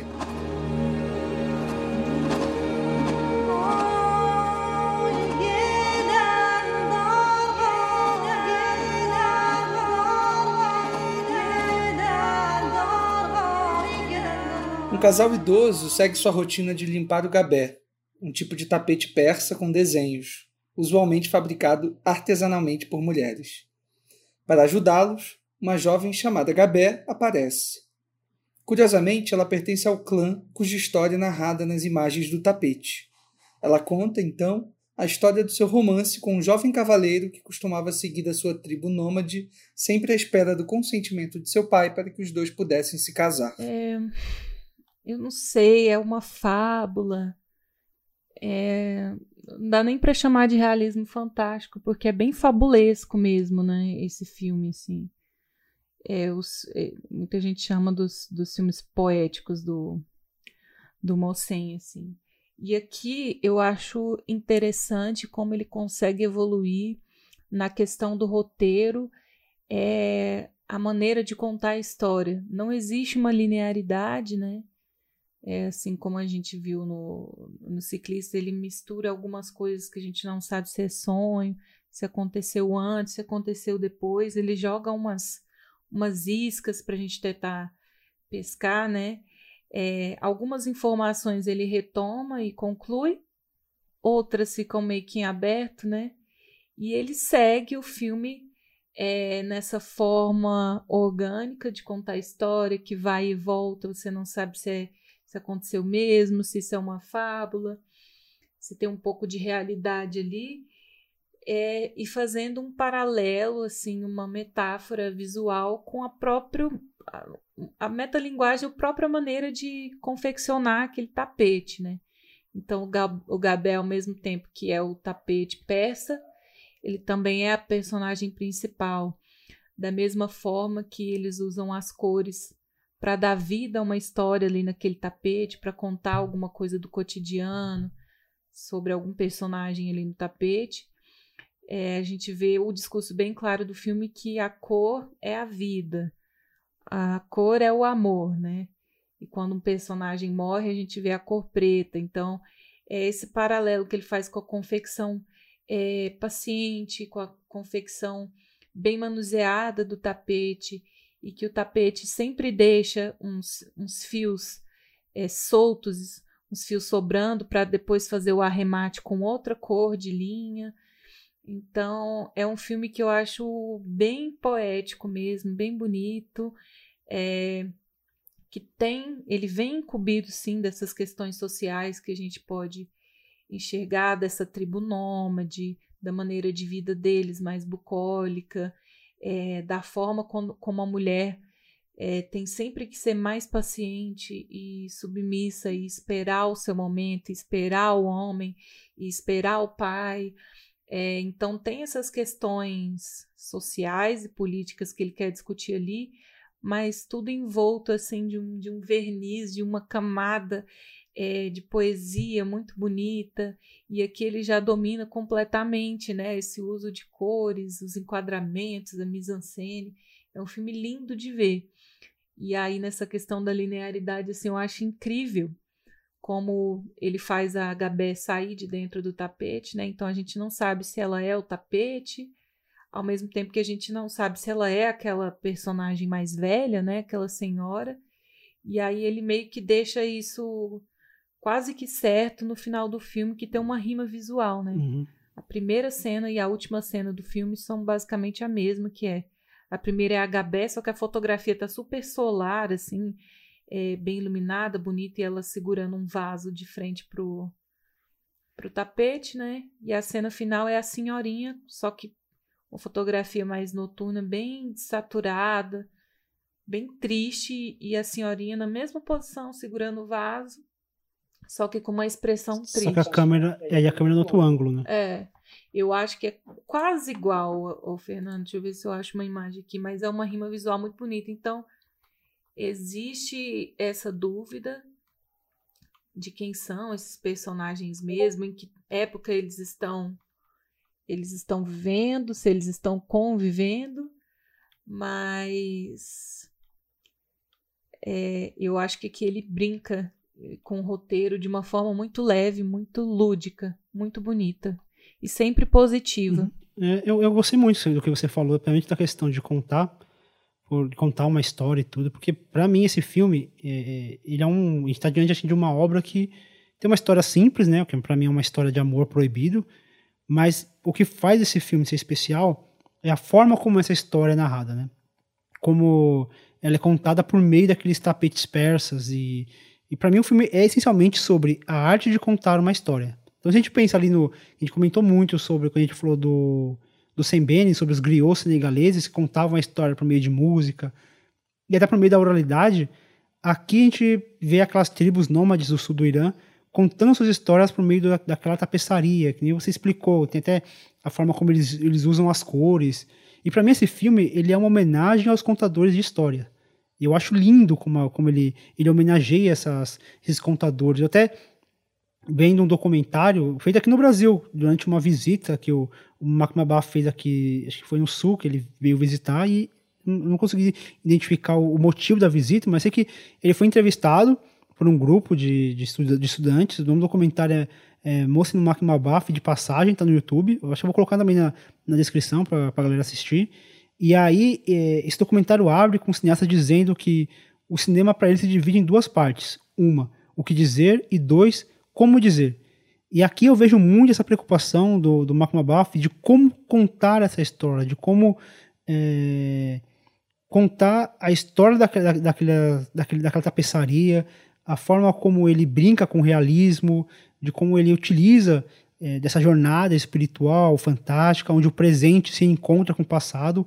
Eu acho que, acho que para Marina, se teve alguma dúvida, acho que para mim não teve muita dúvida de que se trata do, do mesmo casal é, é, e meio que é um encontro espiritual entre o presente e o passado por meio daqueles, daqueles recortes né, da, da tapeçaria. Eu acho essa poesia, esse resgate de, um, de, de, um, de uma forma é, rústica de se contar, de se narrar uma história, mas rústica e ao mesmo tempo poética. Eu acho essa homenagem acho muito interessante. E existem centenas de formas de se contar uma história e o Mark Mabuff escolheu essa para homenagear. Eu acho isso muito bonito. É, tô ouvindo aqui vocês falarem sobre o filme e, e de fato me parece ser uma combinação de duas coisas assim. Eu acho que uma delas é isso que o Fernando falou. Eu também vejo esse filme é, muito reverente a uma tradição oral, né, uma tradição é, fabular mesmo, de tradição oral, de contar histórias é, de um povo, né, de, uma, de, uma, uma tradição enorme e muito grande. Mas vejo também ao mesmo tempo é, que isso acaba sendo um interesse é, literário, em algum modo, né, né por, mais que a gente está falando de uma tradição oral, mas também é, de uma tradição literária, também de uma de um imaginário ali de, de, de histórias que foram é, contadas e registradas também ao longo do tempo, mas ao mesmo tempo me parece um encontro do Mark Malbaf muito é, muito bonito com, com o universo da pintura também, né? Eu acho que toda a direção de fotografia do, do filme, por mais que esteja a serviço dessa história simples e dessa reverência a uma tradição, está é, tá sempre em diálogo com uma, com uma ideia de composição muito específica, né? com uma ideia de é, não só das cores, né? que eu acho que é o principal chamariz do filme, né? eu acho que o próprio Gabé, né, esse próprio tapete evidencia isso, né? O tapete ele tem essas cores específicas e os personagens do filme é, manipulam as flores para produzir essas cores, né? Essa, essa, essa pigmentação, essas tintas é, que vão ser utilizadas para confecção artesanal desses tapetes, mas é, tem um diálogo muito intenso com a pintura, me parece assim. É, eu acho que é, fica muito evidente nos planos é, em que o Mark Malbaf é, revela é, tanto os closes dos personagens, né? Então, geralmente, ele vai fazer os closes com uma profundidade de campo muito reduzida. Então, ele vai destacar muito esses rostos na tela e vai deixar com que o fundo né, é, fique é, borrado e ao mesmo tempo ilumine é, o rosto desses personagens e ilumine esse quadro. É, traz até um tom de. Óbvio, contribui com essa fábula, né? Mas a, traz até um tom de. É, de algo mágico mesmo, assim. Então, quando é, quando a gente é, acompanha essa progressão do filme, né, essa personagem que aparece e começa a conversar com esses é, dois velhinhos que estão ali no seu cotidiano, no seu dia a dia, e a forma como Mark Malbaf insere os, os, os que, que eu suponho que são flashbacks né, dessa personagem é, no passado, tudo isso acontece de forma muito muito livre, né? muito solta. Uh, e acho que isso tem a ver é, com, esse, com essa sensação que ele quer passar na gente. Né? Acho que mais do que contar uma história propriamente dita, o Mark Malbaf aqui está interessado em causar um impacto visual na gente. Né? É, todos os planos que ele faz dos campos abertos, né, das flores, a própria brincadeira que ele já faz logo no início daquela primeira cena com o professor, né, que ele vai brincando com os alunos ali, ensinando sobre as cores, ensinando sobre, enfim, coisas diversas. Ele faz aquela brincadeira é, com as flores e, e tem um truque de câmera, né, um truque de, de, de edição que é muito bonito, remete também a uma ideia de cinema é, muito. É, não, é, é, não sei se é infantil a palavra, mas muito inocente, né? É, remete a questões básicas do cinema, né? Questões de montagem, questões de composição. Coisa meio lúdica, né? Oi, Fernando. Algo lúdico. É, sim, muito lúdico, né? E. Enfim, de fato, eu, eu acho que é o filme mais impressionante é, visualmente do Mark Malbaf. Assim. Acho que aqui ele realmente tentou e conseguiu é, deixar impresso uma marca muito profunda assim, é, em termos visuais, em termos de cores, em termos de texturas também. É, e, e, e, acaba que essa forma do filme traduz um pouco o que ele está querendo dizer ali com aquela história, né? Eu acho que é, fazer um filme dessa maneira significa, é como você falou, né, Fernando, nessa entrevista que ele deu, assim, é, o como e o que você vai dizer, né? As coisas elas precisam estar tá caminhando muito juntas, né? E aqui eu acho que ele foi muito bem sucedido é, nesse sentido. É, eu acho que essa questão do, da pintura é é bem clara, assim, parecem quadros impressionistas mesmo, né? É, e como ele valoriza sempre essas paisagens, ele faz sempre esses planos bem abertos, né, durante a jornada é, ali da personagem. Ah, eu lembrei só de uma coisa. A, a atriz né, que interpreta a Gabé, ela é aquela pessoa que aparece no filme anterior, no, no, no Salão de Cinema. E ela conseguiu ir pra Cannes. É, que tá ali. E ela conseguiu ir pra Cannes, porque o filme foi pois é. exibido é. em Cannes. Exato, assim. Aí vai, assim, é, não sei exatamente se ela era, já era uma atriz ou não, né? Aí a gente fica nessa dúvida é, para sempre, mas é, é, muito legal ver ela aqui, né? Perceber, é um rosto muito marcante, né? Sim, sim. É, que o, o Leandro comentou essa questão de parecer tudo meio infantil e lúdico, né? A forma como ele tira a cor dos elementos da natureza, né? O professor fala azul do céu, aí ele pega no céu e sai uma, uma cor azul, né? Ele vai tirando as flores e tudo mais. É, eu acho que aqui a gente vê um exemplo claro é, dessa facilidade do Mossen de trabalhar na língua dele. Porque que por mais que seja bem simplório, infantil o, o texto do filme, né? ela é, tem uns, tem uns voice-overs, né? A personagem ali contando a própria história e narrando como se fosse uma. Essa questão da oralidade que a gente falou, né? Contando esse, essa tradição de contar história, contação de história, é, poderia parecer muito piegas, assim, como parece em um outro filme dele. É, e aqui não. É, essa coisa da a oralidade da língua dele, dele dirigir na língua dele, por mais que seja algo mais inocente, mais lúdico, fica muito bonito, casa muito. Agora, o voice-over que ele faz, por exemplo, no Caminho de Candar, eu já acho que o texto fica ruim. Eu não sei se é a questão da linguagem, o que aconteceu, mas aqui, é, para mim, é um exemplo muito bom de como ele consegue trabalhar bem o texto. Uhum mesmo no, nessa, nessa coisa mais, mais infantil. É, você falou dessa questão de dessas, desse ensinamento que, ele, que aquele professor passa, né? É, me corrija se eu estiver errado, mas se não me engano, eles estavam tendo uma aula de matemática e aí o professor fica ausente e ele, ele fica ali no lugar. E aí, na hora, me remeteu, eu, eu li um pouquinho antes sobre, sobre a, a biografia do, do Malcolm como ele criou uma escola ali do, de cinema e como naquela escola ele tinha lá as matérias tradicionais de uma escola de cinema, né? Como, é, como captação de som, decupagem, análise fílmica, história do cinema, tal, produção, tudo.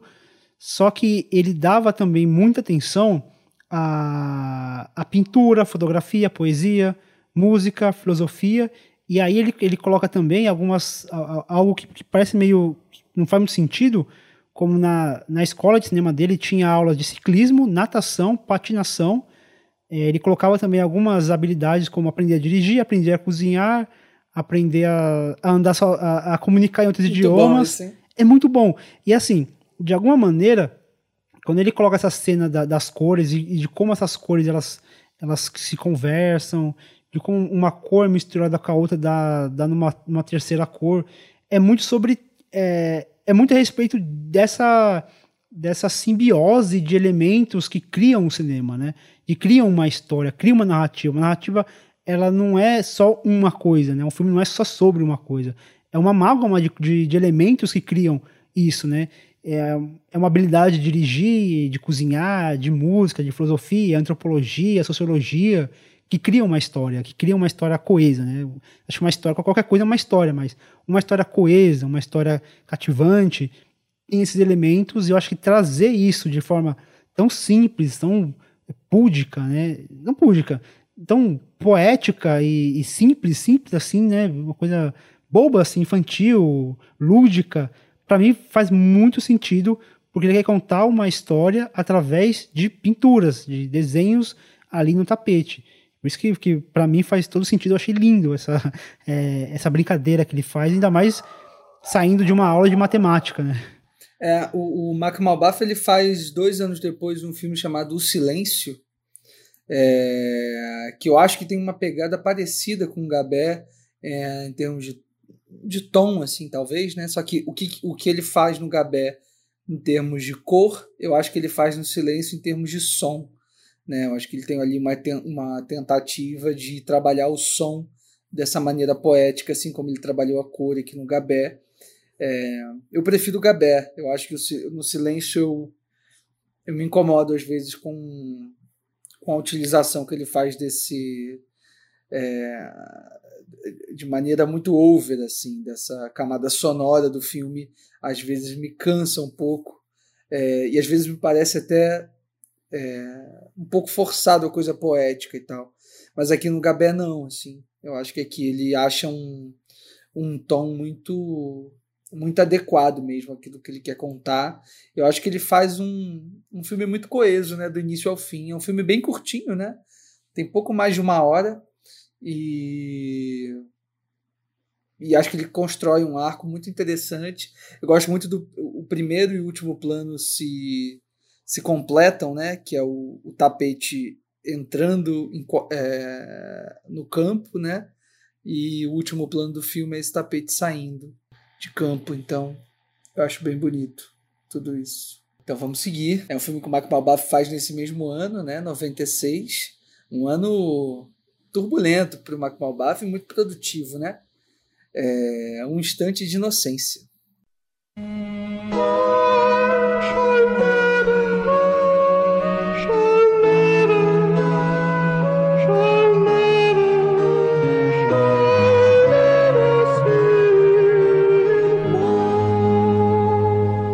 Mohsen Makhmalbaf, realizador do filme, tinha 17 anos, ele esfaqueou um policial durante um grande protesto contra o regime que comandava o país à época.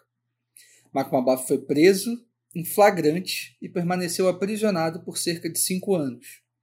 Vinte anos após o incidente, ele convida o policial que o esfaqueou para participar da reconstrução dos eventos do fatídico dia. É, nossa, eu gosto bem desse filme. Eu acho que ele sintetiza aquilo que o Fernando disse lá na introdução sobre ressignificar uma, uma experiência pessoal, né? Porque aqui é, a gente, quando vai ressignificar alguma coisa, né? A gente se ilude, a gente conta uma história na nossa cabeça. O Mossen, ele vai além, ele faz todo um filme para recontar essa, esse episódio traumático e eu acho que um, uma coisa muito simbólica, um momento muito que chega a ser meio cômico assim, é o momento em que os personagens adultos estão dirigindo os atores que vão, as crianças que vão atuar, né, vão representá-los, né?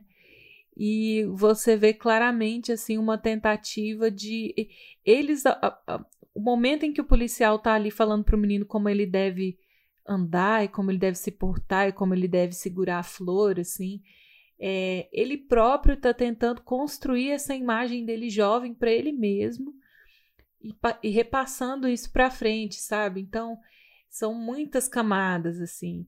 E eu acho que muito além disso, né, do é, de Mossen tentar ressignificar um. A, às vezes a intenção não era nem ressignificar, era contar mesmo, mas a, acaba que a memória ela é traiçoeira, a gente lembra de um jeito, conta de outro, tenta. O, o próprio ator que faz o, o, o policial, ele estava querendo escolher um, um, um jovem belo para representá-lo, né?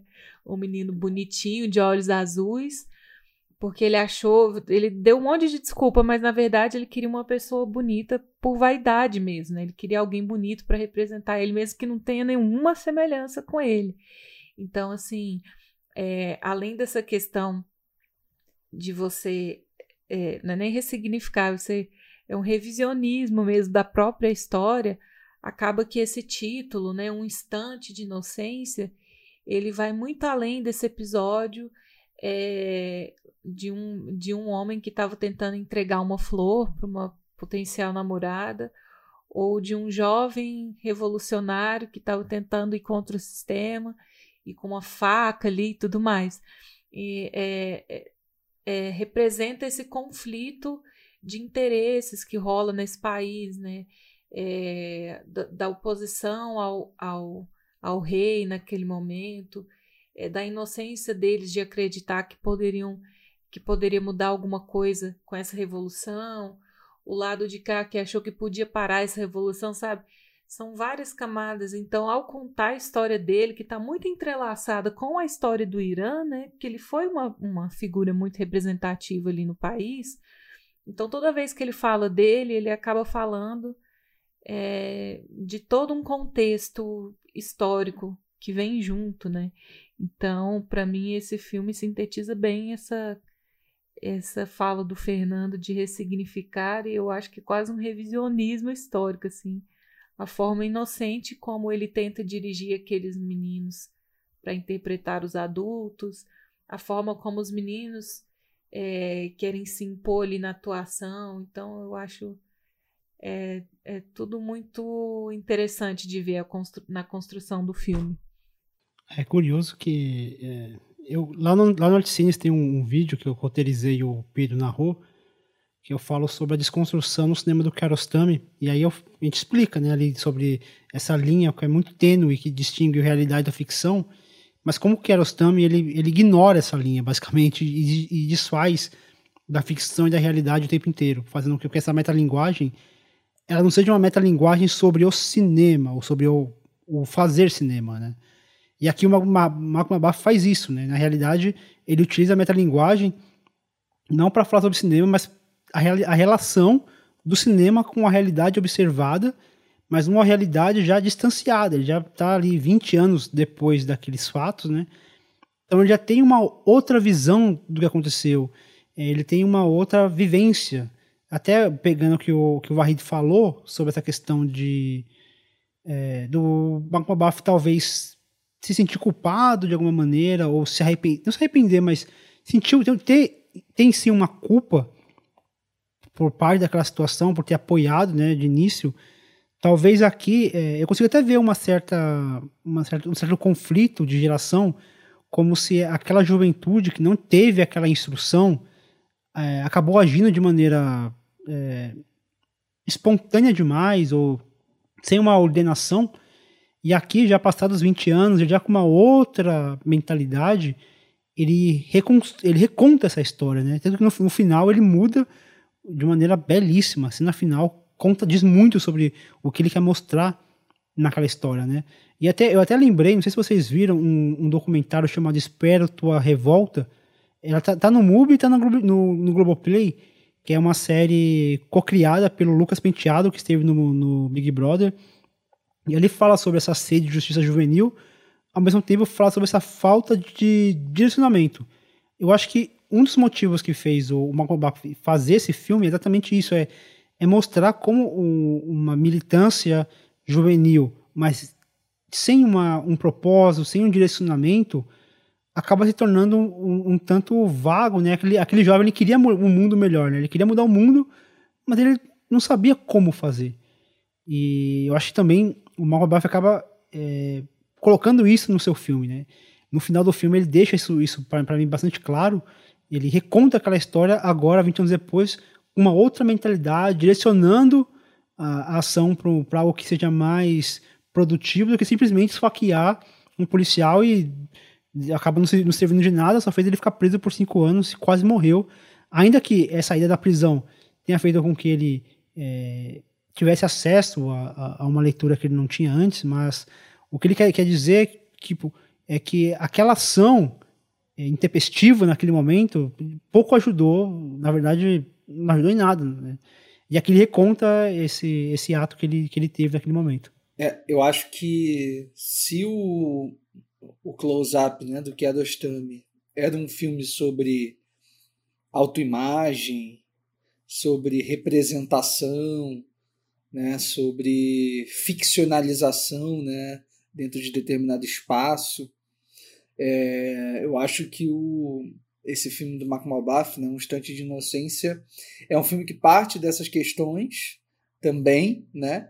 É, mas para discutir muito sobre o tempo, né? Eu até é, levantei agora essa imagem do, dos relógios, né? Tem determinado momento no filme em que uma personagem entra numa espécie de é, loja que conserta relógios, né, de, de algum relojoeiro ali da, da região. E ela pergunta pro pro relojoeiro, né? Ah, você sabe que horas são? Aí ele fala para ela, não, não, eles não estão funcionando, eles vão ser todos consertados, né? Então eu acho que o Mark Malbath também tenta de alguma maneira manipular o tempo para tentar consertar determinadas coisas, assim, né? Eu acho que essa é uma metáfora que fica muito evidente é, quando você começa a perceber as questões dos personagens, né?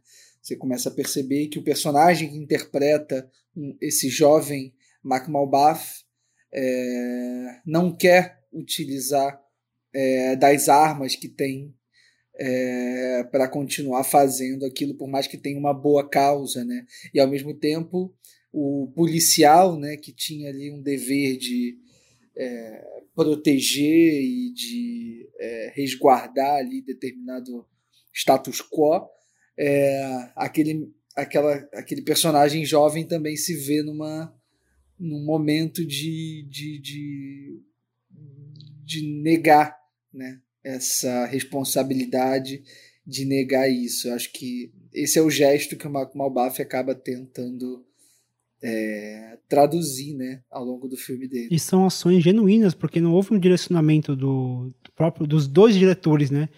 Para eles agirem. Na verdade, a cena final onde eles, eles meio que, digamos, é, se rebelam contra o roteiro, eles vão para um outro caminho, eles foram por decisão deles, né? Não foi, uma, não foi um direcionamento do diretor para eles fazerem isso, né? Acho que isso também conta Sim. bastante. E eu acho que uma nuance interessante, assim, pro porque ele quer discutir é que toda a história tem três lados, né? Tem o lado de um, tem o lado do outro e tem a verdade, né?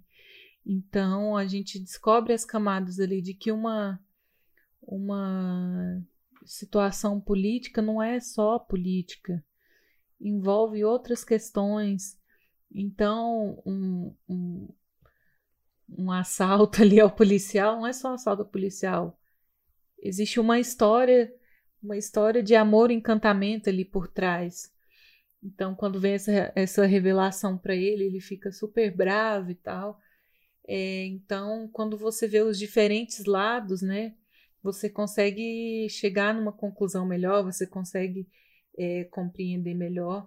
E aí, assistindo esse filme, né, eu me lembrava muito do Cópia Fiel, do Kiarostami, e também do close-up, né? Porque ele faz essa brincadeira de retomar alguns diálogos numa percepção diferente. Então, vem a criança e conta que está apaixonado pela prima, porque ela entrega, ele empresta os livros e ela devolve os livros com flores dentro. E aí passa um tempo, o Moçem fala: Sabe, quando eu era jovem, eu era apaixonado pela minha prima. Eu emprestava uns livros para ela e ela me devolvia os livros com as flores dentro. Então, acho essa brincadeira é, me lembra muito que era Ostami, né? Que ele gostava de fazer isso, assim. Você não sabe em até em, em qual ponto aquilo deixou de ser uh, um jogo do diretor e quando aquilo passou a fazer parte da história e ser verdade. Então, no Cópia Fiel tem uma cena que a Juliette Binoche fala para para uma atendente do café que o marido dela, que até uma cena atrás era só um estranho, que o marido dela é um desses desses ingleses que não sabe falar nenhuma outra língua, que ela que é francesa fala francês, italiano, inglês e não sei mais quantas línguas. Aí na cena seguinte ele já aparece falando italiano fluente. Então, assim, as, as informações são, são inseridas e elas ou são, são invalidadas ou, ou elas são transformadas em outra coisa. Assim. Então, não dá para confiar em tudo, é, mas não dá para descartar nada também. Eu acho esses, jo esses jogos que ele faz. É, Diga. Pode concluir, É, esses jogos que ele faz entre o que é, entre aspas, roteiro, o que é a experiência da vida real dele, do diretor e do personagem diretor. Então isso se mescla e se confunde de uma forma muito legal. É, é, é, concordo com você e acho que ao mesmo tempo há um interesse, é, acho que muito mais do que um interesse, na verdade, uma necessidade que o Marco Malbaf tem de estar sempre revelando esse dispositivo de alguma maneira, né? Então, tem um momento específico em que tem uma uma pessoa em situação de rua que pede dinheiro repetidas vezes para os personagens ali do filme. E aí, em algum momento, o diretor fala para essa personagem, né? Tipo, fale em iraniano, não em francês. Ah, é porque ele dá é... o dinheiro e ela fala merci. Merci. É. E você e fica muito claro a ficcionalização ali dessa relação é, né, entre os personagens. Em diversos momentos ele insere a, a claquete do filme para marcar os momentos do filme. Não lembro se é claquete especificamente ou se são cartelas, né? Mas eu acho que são claquetes, sim. E, e, e a forma como ele lida também com, com, com o tempo, com, com a linha temporal do filme, né? Ele está sempre é, justapondo momentos é, que teoricamente eram para estar tá acontecendo simultaneamente mas que ele faz uma, umas espécies de pausas narrativas, né, umas suspensões narrativas temporais para dar conta dessa ficcionalização.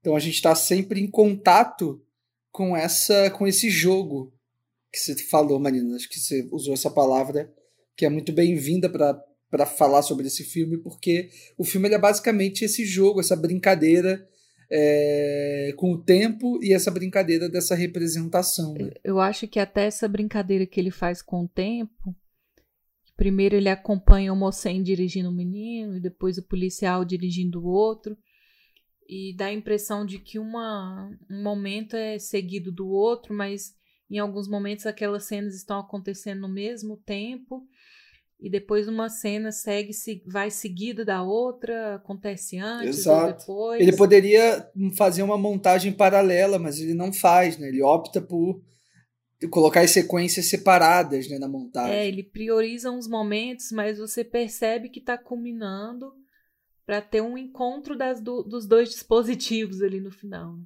As duas câmeras é, meio que se tornarem uma só e eu acho que isso contribui para essa tensão que vai crescendo até o final do filme, de realmente como a gente não sabe se tem roteiro ou não, se o diretor está atuando ou não, se aquela criança está apaixonada pela prima ou não.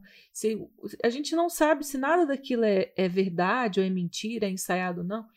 Então, qualquer final é possível, né? Tudo pode acontecer naquele encontro do final. Então, quando o menino vai com aquela faca embaixo do pão e se aproxima é, da outra criança que está com, a, com o vasinho de flor, né? Ele consegue criar essa crescente de tensão. E aí o final que subverte a história que a gente já esperava, que já conhecia, né? E ele congela aquela imagem assim. Parece que eu segurei até meu fôlego. Parece que foi pior do que se ele tivesse mesmo esfaqueado, sabe? Então, eu acho que essa montagem contribui muito para culminar nessa, nessa, nesse encontro final. Uhum. Porque a gente nunca sabe o que aconteceu antes ou depois, o que é verdade, o que é mentira. É, e essa montagem, é, deixando essa ação fluida né, de acontecimentos que se intercalam e se sobrepõem, de alguma maneira acaba servindo para evidenciar a insatisfação do Marco Mabaf com o desfecho da história. É como se, enquanto aquele desfecho não acontecer da maneira como, como o Marco Mabaf quer, que gostaria que acontecesse, ele iria repetir aquela história até. É como se fosse. Não sei se vocês estão assistindo Wandavi, assistiram WandaVision, aquela coisa de reconstruir. É, a, uma, reconstruir a realidade até que ela seja apropriada para aquilo que você deseja. Então, de alguma forma, o Marco Buff, ele, ele, ele, ele move aquela ação de maneira fluida, aquele tempo, até que chegue no momento onde ele se desfaz daquilo que ele, que ele se sente culpado de ter feito 20 anos atrás. Então, enquanto não chegar aquele momento, ele iria manipular, assim, estou colocando aspas aqui, mas ele iria recontar aquela história até esse momento onde, onde ele reflete sobre uma ação ocorrida 20 anos atrás. É isso. É, esse quadro final é muito impressionante mesmo. Acho que é, é a marca desse filme, né? E talvez seja uma das principais marcas do cinema do Mark Malbaf, né? Essa, essa menina com o hijab preto esticado, né, com a mão direita, e a flor de um lado e o pão de outro lado, né? Acho que é, é, é muito simbólico mesmo, obviamente, é, para tudo que o filme quer dizer. Está fazendo uma referência direta ao close-up, né? Que também se encerra com um frame é, paralisado assim de uma flor, é, que é justamente o Mark Malbaf dirigindo a moto e o, o Sabzian é, no banco de trás, né? Então é muito, tem muita força mesmo esse plano e acho que só corrobora com tudo que o filme estava construindo até ali, né? Acho que é uma, uma grande coroação mesmo da é, de tudo de todo esse cinema é, que o Macumabaf foi aos poucos ali é, depurando ao longo da carreira dele. Acho que aqui ele chega numa espécie de ápice, né? É, não sei até que ponto vocês gostam é, da carreira dele daqui para frente, do Malbaf, mas a verdade é que ele, depois daqui, ele faz pouquíssimos filmes no Irã, né? É, logo em seguida, daqui a pouco, né, ele vai começar a filmar em vários outros países do mundo. Ele vai fazer é, produções, inclusive, em países da Europa também. Então, acaba que aqui é, é, é, é, onde culmina toda essa, toda essa construção mesmo é, de uma filmografia dentro do seu próprio país que o Mac Malbaf vai enfim, veio construir ao longo dessa década, né? eu acho que o, que o que eu sinto também é que acho que a partir daqui, de 1996, onde ele, ele cria ali a escola dele, eu acho que também pode acontecer, a gente pode até falar no, no próximo, mas de alguma maneira acho que o, o foco dele acaba passando para outras, outras questões. Né? Ele acaba direcionando o, o talento dele, ou a atenção dele para outros caminhos talvez isso acaba refletindo nas obras que ele acaba fazendo depois dessa. É, pode ser. Então a gente parte para o próximo filme da pauta, é A Caminho de Kandahar, de 2001.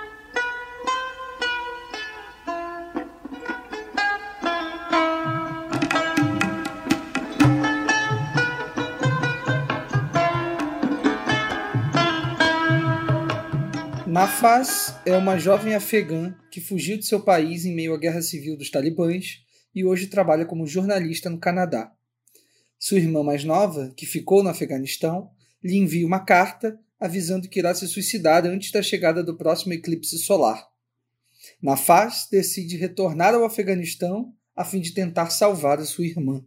É, mais uma vez, o Makmalbaf está lidando com a realidade, né, com um fato real, é, tentando traduzir isso numa narrativa ficcional, né? Eu li que a realidade não é exatamente a mesma. Eu acho que a jornalista de fato é essa personagem, mas a pessoa que mandou carta para ela não é exatamente a irmã. Acho que era uma amiga de infância, alguma coisa nesse sentido, né? Mas a jornalista é essa mesmo, mas ela recebeu a carta de uma amiga de infância. Isso. Então é isso mesmo. É, mas ainda assim, o filme está lidando diretamente com essa, com essa realidade, né? Ele está tentando construir é, uma narrativa que ficcionaliza essa, essa, esse trajeto, né? O que, que significa uma cidadã do Afeganistão que se mudou para o Canadá, né? Quer dizer, se mudou de continente, se mudou, mudou completamente a sua realidade é, econômica, social, cultural é, e o que significa essa personagem retornar né, à sua casa, retornar ao seu lugar de, de origem. Né? Acho que o filme está lidando muito com esses sentimentos, com essa, com essa sensação. Ah, o que de alguma forma o próprio Mark Mabalf deve sentir, né? Porque ele, por ele estar exilado, é, se ele entra no Irã, ele morre, né? Basicamente. É... Não que talvez a situação não seja a mesma, mas esse sentimento de não estar no, no lugar e você se sentir que tem existem raízes suas naquele lugar, e você não poder voltar naquele lugar, e mesmo ele sabendo aquela situação, ele não tem hoje condição de, de retornar para o país dele. Então, essa, essa média que, essa repórter que volta para sua terra, e mesmo assim, mesmo ela, ela, ela retornando para lá, ela sente a opressão naquele lugar, tanto que ela fala que ela saiu de lá para fugir da opressão que aquelas mulheres sofrem de alguma maneira hoje, ela naquele lugar, ela ela se coloca como de novo sob essa essa opressão, ela se coloca sob essa opressão, então ela ela sente esse peso do retorno, o retorno daquela daquele país tão devastado e de alguma forma aquela Aqui tem uma frase que ela fala que se, ela se pergunta se existe amor através da tela da burca. Achei muito forte isso. Então, essa, essa dor que ela, que ela sente pela irmã dela, de estar naquela situação e, e de ela se colocar naquela situação para salvar a irmã dela, acho que, que é a parte mais. é a parte mais sensível desse filme. Só que acaba se perdendo em outros pontos, mas nesses detalhes, como por exemplo, aquele médico que ele fala que ele foi para o Afeganistão em busca de Deus Chegando lá, ele viu que Deus estava lutando contra outros deuses, nação contra nação, e aí ele se decepciona, né? Então, é, esses detalhes de que, que, o, que o Bakabaf traz para essa história, lida com essas, com essas temáticas religiosas e com essa opressão que as mulheres sofrem ali no Afeganistão, para mim é o que mais me interessa nessa obra. Essa, a gente já vai para uma fase do cinema, né? Que ele está filmando muito no exterior Dali para frente ele só vai fazer filme fora, né? E é bem isso que o Fernando falou. Ele já teve um atentado é, contra a vida dele. Eu não sei se foi durante a, a filmagem desse filme, mas era um, algum filme que ele estava produzindo no Paquistão. E um, um, mandante soltou uma, grama, uma granada no meio do, do set de filmagem. A granada é, matou uma pessoa, feriu mais de 20. É, como ela explodiu perto do tripé da câmera, o tripé da câmera voou, machucou mais um monte de gente. Ele saiu ileso, mas desde então ele não pode divulgar onde ele está morando, em que país ele está morando, onde ele está filmando. É tudo feito sempre de forma muito clandestina, porque no período que ele estava morando na França também a embaixada francesa disse que a inteligência da França descobriu um outro atentado contra a vida dele e eles não podiam mais proteger ele se ele ficasse na França, né? Então essa é a vida dele, é filmar em outros países, em outras línguas. E isso é uma barreira muito muito difícil para ele, né? Numa entrevista que ele deu há uns anos atrás, que está no site da Abracine, eles até perguntam, né? Eles comentam Sexo e Filosofia, que foi filmado no Tajiquistão e é falado em russo e como foi a experiência. Ele diz que é horrível e angustiante, porque ele precisava de intérpretes para poder dirigir o filme e ele gosta de ter essa relação próxima com os atores, é, sendo atores profissionais ou não. É, ele gosta de ter essa proximidade com o pessoal da produção. Então, para ele é angustiante não poder filmar no Irã, falando persa.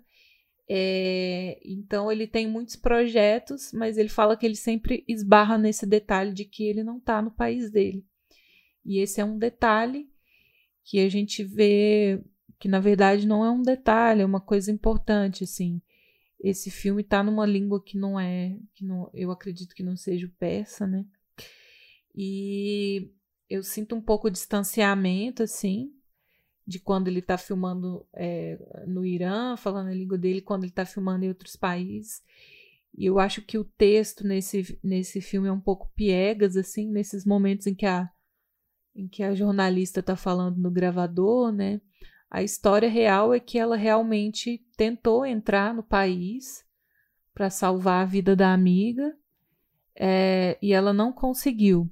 Ela chegou até a recorrer, pedir a ajuda do, do Mossem, eles tentaram, mas ela não conseguiu entrar no país.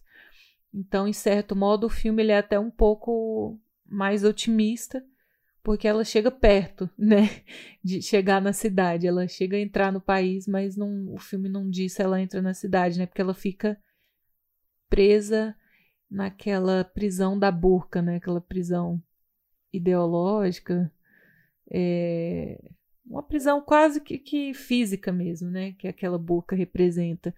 Então, assim, eu acho o texto um pouco piegas, mas eu acho que o, o, o sabe bem a força das imagens que ele filma. Então, por mais que eu não goste de tudo, tem cenas muito impactantes ali, principalmente na, naquele, naquele lugar da Cruz Vermelha, onde as, tem um primeiro corte no filme que é, no começo do filme que aparece aquelas pernas de manequim. Eu achei que era manequim. Nossa, essa cena é muito, é muito descendo dolorosa. de né? paraquedas e fora do contexto a gente acha aquilo. Ah, isso deve ser mais alguma algum realismo fantástico do, do Mossen. Aí assim. depois a gente vai ver do que, que isso significa, né? É, a gente vê que aquilo é super real, né? Então ele ainda, ele ainda consegue é, se escorar na força dessas imagens que ele filma, que ele produz. Ele sabe o impacto que tem. Então acho que isso adiciona muito para o filme, é, já que a substância mesmo da história, eu acho que ela se perde um pouco nessa jornada. Eu, eu acho que nesse caso, Marina, nesse filme, é, o, o Malbaff nem tá tão distante da sua realidade, né? Porque ele tá filmando ali na fronteira mesmo entre o Afeganistão e o Irã. Então, acho que tem alguma coisa da língua sim. Acho que te, o filme é falado em persa também. É, tem a coisa da narração em inglês, né, da protagonista. Tem aquele personagem também no filme, o médico, suposto médico, né, que depois a gente descobre que era que ele estava meio disfarçado ali, que é americano, é, que também fala inglês, então tem uma mistura assim. Mas eu acho que minimamente o Mark aqui não estava tão distante assim do seu universo. Mas o fato é que ele estava filmando clandestinamente mesmo, e isso devia. É, enfim. Lev é, levantar diversas questões, diversos problemas para ele. Mas, enfim, pensando no filme como um todo, acho que não dá para é, não olhar para essas falhas, né, para esses problemas e tal. Eu acho que tem um texto muito bom. É, de repente a gente até coloca no, na descrição aqui do programa para quem quiser ler é, o Eduardo Valente escreveu na Contracampo sobre esse filme na época, e, e acho que ele é muito certeiro quando ele fala sobre essa narração, Marina, que você né, chamou de piegas e tal. Acho que o, o, Eduardo concordaria com você, porque ele também bate bastante nessa coisa da narração, bate muito é, nessa narração em inglês, sobretudo, né? É, nesse personagem americano também que aparece meio que do nada assim na história. É, e também tem uma coisa que eu acho que é importante quando a gente fala desse filme é, que é a proximidade ali dos eventos do 11 de setembro né? O Caminho para Kandahar foi lançado é, em Cannes em maio de 2001 ou seja quatro meses antes dos atentados de 11 de setembro nos Estados Unidos. É, então imagina, né, quando esse filme é lançado pós, é, né, quando ele é lançado comercialmente nos, nos cinemas, né, depois do 11 de setembro, você imagina o caos que isso não, não, trouxe, o burburinho que o filme não causou, né? Não, e sobretudo aquela cena que eu achei assim, nossa, que que angústia que me deu ver aquela escola com aquelas crianças aprend aprendendo a mexer com submetralhadora. É pesado. É entoando pesado ao Corão, assim. Que isso, gente. Mas é isso também, né? Me, pare me parecem imagens muito. É, muito apelativas também, né? Eu fico pensando se. É, eu acho que com essas imagens apelativas não precisava de, de narração. Pois é. Já diz tudo. Pois é. É, o filme acaba. Ele acaba com um gosto muito amargo, né, na verdade. Principalmente a forma como acaba com aquela personagem presa, literalmente presa, naquela burca. É... Não sei. É um filme muito desconjuntado também, né? Porque é, acho que fica muito evidente aqui que o Malbaf está mais interessado na mensagem política do filme do que no conteúdo. Do que de fato em causar né, determinadas sensações e construir de fato um filme que funcione em si, né? É... é, aquilo que a gente comentou anteriormente, da questão da, das duas, da, do que ele se interessa numa história, né? A história e como contar essa história. Talvez é, a história que ele queira contar foi, foi contada, só que a forma como ele, ele, ele contou essa história, talvez ele tenha se perdido um pouco. Uhum. É, tem uma cena específica que eu gosto bastante, talvez seja a única cena que eu de fato acho bem bacana no filme, que é aquela que é aquele momento em que a protagonista tá com um guia e eles é, utilizam aquelas burcas coloridas. É, nem sei se o termo é burca mesmo, se tem algum outro termo para utilizar. É, mas é isso, né? Aquelas roupas que cobrem o corpo completamente, né? Não só o rosto, como o corpo todo. E muito colorido e, e, e a fotografia, né? A composição é, revelam aqueles corpos andando no deserto, né? E aí o contraste entre aquela, né? Entre aquela é, aspereza do deserto e com aquela e com as texturas das burcas, as cores das burcas, eu acho tudo muito muito bonito e, e é, uma, é um contraste que o filme traz pouco assim, né? Essas sutilezas o filme esse filme especificamente é, faz muito pouco. E essa cena específica eu acho boa, acho tensa, né? Porque tem um momento ali em que chegam, é, enfim, aqueles. Não sei se exatamente são guardas, se são milícia, não sei o que, que é aquela porra que chega para revistar aquela galera toda, né? Que tá todo mundo se passando por convidados de um casamento e tal. E aí você percebe que tava todo mundo ali é, disfarçado, assim.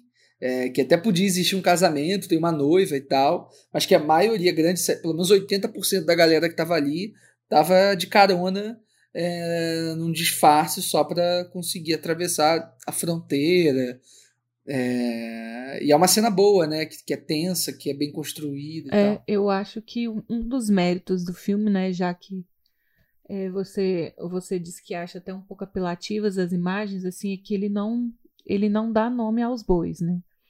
Acho que o único órgão que ele cita ali é a Cruz Vermelha, mas ele ele não precisa citar a presença dos Estados Unidos é, esses grupos que atacam eles no deserto. Ele não fala do Talibã em momento nenhum, é, não fala de forças armadas, não fala de nada disso. Mas a gente consegue é, identificar esses elementos é, durante o filme. Então acho que foi uma, uma sutileza, não sei se por precaução, mas foi uma, uma das poucas sutilezas que ele teve ali no roteiro que eu achei interessante. Ele não precisou nomear ninguém, mas a gente consegue identificar o contexto e quem estava lá, né? É isso. Chegamos ao fim, pessoal? Sim. Agora é montar um top 3, né? Não sei. então, ó, vão montando aí enquanto eu dou aqui alguns recados. É, a gente vai fazer, né, como sempre, nosso top 3 sobre os filmes do Mark Malbaf. É, e aí, enquanto vocês vão pensando, vou agradecer aqui ao pessoal que mandou suas mensagens né, ao longo dessas últimas semanas sobre o nosso último programa especificamente, né, do Nicholas Ray, mas também sobre alguns programas mais do passado, porque a gente sempre recebe essas mensagens, digamos assim, atrasadas, né? mas que é sempre bom receber também. É, mandaram mensagens para a gente pelo Twitter do Diego, nosso querido amigo, como sempre, compartilhou o programa falando do Nicholas Ray, que é um diretor que ele admira bastante. É, e também o William, que escutou o nosso programa sobre o Nicholas Ray, exatamente, durante uma caminhada que ele fez é, naquele dia. E ele mandou essa mensagem legal pra gente, falando que o Nicholas Ray é um dos diretores favoritos dele e que ele estava curtindo o programa. Obrigado aí, Diego e William, pela lembrança é, a gente teve uma mensagem legal também lá no canal do Artcines, da Bryce Stephanie. Ela comentou num vídeo sobre o Wonkawai, programa que a gente já fez, né? Programa de número 21. É, ela disse que o vídeo, feito pelo nosso querido amigo Fernando, né? É, tirou algumas dúvidas dela a respeito da obra do Wonkawai e revelou o quanto essa obra é coesa, consistente e maravilhosa para ela. É, acho que a gente aqui também concorda sobre a obra do Wong Kar Wai, bem lembrado. Foi um programa bem bacana de gravar. E aí vou até aproveitar agora e, e fazer uma e dar uma dica assim. Parece que o MUBI, acho que é o MUBI, depois eu confirmo e a gente coloca aqui na, na descrição do programa. É, tá apresentando alguns filmes do Wong Kar Wai restaurados Parece que o Wong Wai se é, fez um trabalho aí de restauro com alguns de seus filmes. Acho que são sete filmes que estão na programação, incluindo Amor à Flor da Pele, é, quais mais que Anjos Caídos. É, enfim, entrem lá no MUBI para dar uma olhadinha quem tem aí acesso à, à plataforma de streaming. Uh, mas é isso, gente. É, quem quer começar aí o top 3? Fernando? Muito próximo do que a gente, do que a gente conversou sobre, sobre o Kiarostami, que foi um, um mergulho numa obra de um diretor que eu não conhecia, muito menos, principalmente de um cinema que a gente conhece pouco, né? Gente, existe a mítica do cinema iraniano, mas a gente talvez não tenha tanto tanta visibilidade como outros filmes, cinema europeu, cinema asiático, é, e assim e, e, falar desses dois diretores contemporâneos, conterrâneos, com um cinema que tem tanto em comum, acaba sendo um complemento um do outro, né? E, e aqui a gente conseguiu fa falar sobre, sobre ambos, mas dando o devido valor ao Makmabaf, ele não é a sombra do, do Kiarostami, é, ele não é alguém que veio na esteira do Kiarostami, ele é um, um conterrâneo, um, um, contemporâneo dele, mas que tem a sua própria forma de, de, de ver, de fazer e de ver o cinema, né? E ele tem uma, uma, uma forma de, de, de registro imagético muito própria dele, é, ele desconstrói, constrói as suas narrativas. Isso daí faz o cinema dele ser um cinema muito vivo, um cinema que vai para várias direções. E por isso que o meu top 3 acaba sendo. É, acaba sendo. acaba não refletindo tanto o quanto eu gostei das obras. A gente acabou, a gente acabou vendo alguns filmes fora da, da pauta, mas eu vou, vou manter aqui meu top 3 nos filmes da pauta. E, mas tem várias, tem várias ótimas obras que, que vocês podem procurar né? Não é tão difícil encontrar os filmes do, do Marco Mabaf, então fica aí a dica. Muitos deles você pode até encontrar no YouTube com uma qualidade ah, razoável até, né? Mas tá lá para serem, serem vistos e, e, conhecidos. Algumas entrevistas também. A gente vai deixar muito material, a gente vai deixar aqui na descrição do vídeo, então vale a pena é, buscarem e acessar esses, esses materiais. Indo aqui para o meu top 3, eu coloco em terceiro lugar Um Instante de Inocência, é, uma obra que, que resgata uma história, que faz uma, uma, uma reflexão e até uma autocrítica em cima de uma, de uma juventude rebelde, mas desorientada, uma, uma juventude que não teve uma orientação e ele reflete muito sobre essa juventude a qual ele fez parte e como 20 anos depois ele acaba revisitando esses momentos da sua, na verdade um momento específico da sua juventude para refletir sobre, sobre essas, esses impulsos juvenis, né? De alguma maneira, um, um, um conflito ali geracional, mas que sempre é, visando trazer essa obra para que essas, esses jovens de hoje tenham acesso a esses materiais que talvez ele não teve na sua adolescência. Em segundo lugar, eu coloco o Gabé, é, ou Gabi, né? não sei como é a pronúncia mais correta, mas também é uma obra que, que tem um resgate histórico de, de dos contadores de história, uma homenagem a essas, esses contadores de história. Eu acho lindo a gente homenagear essas, essas, essas formas de se contar história, porque se hoje existe cinema, se hoje a gente está aqui contando histórias é, ou falando sobre histórias, é por conta desses antepassados que tiveram essas, que mantiveram essas, essas formas de se contar, de se narrar, de, de passar essas histórias para gerações posteriores. Eu acho que nada mais justo do que homenageá-los. Em último, em terceiro, em primeiro lugar, perdão, coloco Salve o Cinema, que para mim é, é uma obra-prima. É uma é, como, como ele ele conta parte da história da, daquele país dele naquele momento por meio de uma obra que em momento algum parece dizer isso, né? Ele parece falar de uma outra situação, mas a gente vai pegando um pouquinho da história do, daquela revolução islâmica, um pouquinho do contexto histórico, um pouquinho da, do contexto do próprio Magma para a gente entender a complexidade dessa obra, desconstrói, constrói a linha tênue entre realidade e ficção, sendo desfeita a todo momento, construção, desconstrução de realidade. Eu acho essa, esse filme assim uma obra-prima e assim como, como o Leandro que, que viu esse filme antes e reviu e aí a cabeça dele estava diferente com distanciamento, eu acredito que esse filme ele vai precisar de uma revisão. Pode melhorar, pode piorar, mas independente, é a questão de, de amadurecimento. E, e esse filme ele, ele me fez ver essa questão de, de amadurecimento dentro dessa narrativa que ele, que ele coloca de desconstrução de realidade, de, de contar a história de, uma, de maneiras não convencionais. Por isso que esse filme está aqui em primeiro lugar. Ai, ai. difícil tarefa de montar meu top 3. Porque quatro desses cinco que a gente falou hoje eu gosto bastante.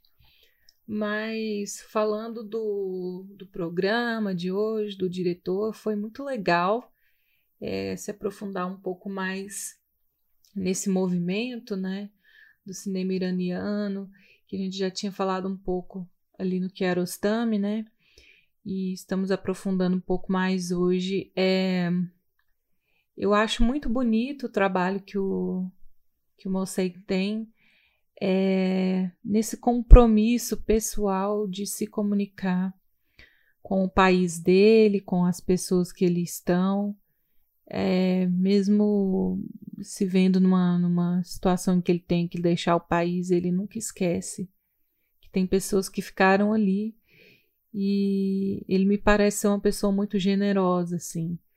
É, tem muitas histórias de pessoas que ele conheceu no set, em circunstâncias improváveis e que ele levou junto para a vida, para trabalhar nos filmes, assim como ele faz com a família dele também. É, então eu acho que essa, essa generosidade transcende muito no, nos filmes dele, né? Como ele nunca abandona, mesmo, mesmo que as temáticas sejam difíceis, que façam ele lembrar de, de um tempo ruim, ele sempre retoma aquilo que ele acha importante, ele nunca deixa é, o diálogo cessar, ele nunca deixa a discussão terminar, né? E eu acho que isso é uma grande contribuição seja para o país dele quanto para o cinema é, no mundo, né? Ai, vamos lá. Em terceiro lugar, deixa eu ver. Eu eu acho que eu vou colocar o Gabé. Eu colocaria talvez o ciclista e Gabé juntos. Uh, mas pela força imagética assim do Gabé, né, pela pela beleza mesmo, né? Aí já vai meu gosto pessoal, subjetivo, mas é um filme lindíssimo, Gabê, é, e por toda por todo esse trabalho incrível que ele faz no roteiro, na, nessa questão da contação de história, esse paralelo que ele faz com a confecção do tapete, eu acho um filme muito rico, muito rico, muito lindo e que traz um pouco de um pouco de alívio assim é um, é um colírio para os olhos mesmo. Ah, em segundo lugar, eu vou colocar um instante de inocência. É, eu acho que é um exercício, enquanto cineasta, é um exercício muito interessante de, de fazer essa experimentação com atores e tudo mais, mas é, é uma experimentação onde o diretor virou objeto de estudo também. Isso é muito legal. Como essas, esses papéis se fundem ali, né? É, daria para a gente ficar falando mais um tempão desse filme, dessas camadas que ele tem. E por enquanto, meu preferido dele é Salve o Cinema, porque eu achei muito subversivo, assim, era algo que eu não estava esperando. É, Ainda mais porque eu tinha assistido Ciclista, é, tinha visto Gabé e tal, então quando chega um salve cinema, você é meio que pego de surpresa, assim, quando você começa a embarcar, entender o que ele está querendo dizer, o que ele está querendo fazer ali, é esse misto, né, de revolta e prazer. de ficar com dó das pessoas que estão sofrendo na mão do diretor ali, mas essa pitada de dúvida, de não saber o que está acontecendo direito, e de ver que o cinema é no cinema é possível fazer esse tipo de coisa. Tudo tudo pode, né? Tudo não, mas dá pra, dá pra brincar bastante no cinema. Eu acho que é isso que ele faz aqui. Ele, ele explora umas barreiras assim muito muito impressionantes. Então, ficou assim meu top 3. Obrigada, gente, pela pela oportunidade de estar falando de cinema iraniano mais uma vez. E é isso, vamos, vamos ver o que tem para o mês que vem. Estou ansiosa. Obrigado você, Marina. Afinal de contas, foi você que trouxe o nome do Mac Malbaf aí para para pauta. Obrigado, Marina e Fernando, pelo top 3. Eu vou fazer o mesmo então. É... acho que vocês já falaram super bem sobre a importância do Mark Malbaf, tanto para o cinema iraniano quanto para o cinema mundial, né? Eu acho que ele está aí é, junto aí desses cineastas que vocês citaram é, numa na gênese de um tipo de cinema é, que por muito tempo foi, acho que, o cinema mais inventivo é, do cinema, é, né, da, da, do momento, assim, né, acho que ali entre a, entre a década de 90 e o início dos anos 2000, eu acho que o cinema iraniano foi bastante protagonista é, de determinadas inovações, né, de, de, sobretudo nessa relação entre o documentário e a ficção, em como você trabalha é, isso de forma híbrida a tal ponto que chega a ser é, chega a ser desnecessário esse questionamento, né? Ah, será que isso é ficção ou é documentário? Tipo, não, não importa, né? A gente está vendo uma, uma obra que se impõe é, e, e, passa por cima dessa discussão que às vezes pode soar bastante rasa, né? Então, acho que por conta disso é, a ordem aqui que eu fiz o meu top 3, acho que. Enfim, essa ordem reflete um pouco essa noção desse tipo de cinema que, é, que a gente conversou aqui tão bem ao longo desse tempo. É, antes de fazer o top 3 especificamente, também queria só comentar dois, rapidamente dois filmes que eu assisti do Mark Malbaf, que são dois dos filmes mais recentes dele. É, que é o Marg e Sua Mãe, que é um filme que ele faz em 2019, né? Foi o último longa-metragem que ele lançou, que é um filme de ficção que ele rodou na Itália, com atores italianos e com e falando a língua, né? Falando italiano. Então imagino que tenha sido é, bastante complexo para ele fazer isso tudo. Acho até que ele se deu bem. É, eu acho que o filme ele traz algumas coisas muito legais é, da relação da, da Marg, que é uma garotinha bem novinha, assim, uma, uma criança, uma menininha que a mãe acaba tendo que deixar com uma senhora para procurar emprego, para trabalhar, alguma coisa assim. E, e o filme vira, se torna então essa relação de ausência, né?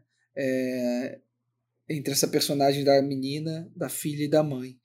É um filme muito interessante, apesar de ser um pouco é, distante do que a gente vê nesse cinema mais cultuado do Mark Malbaf. Né? Acho que ele está apostando em outras coisas, em outras propostas.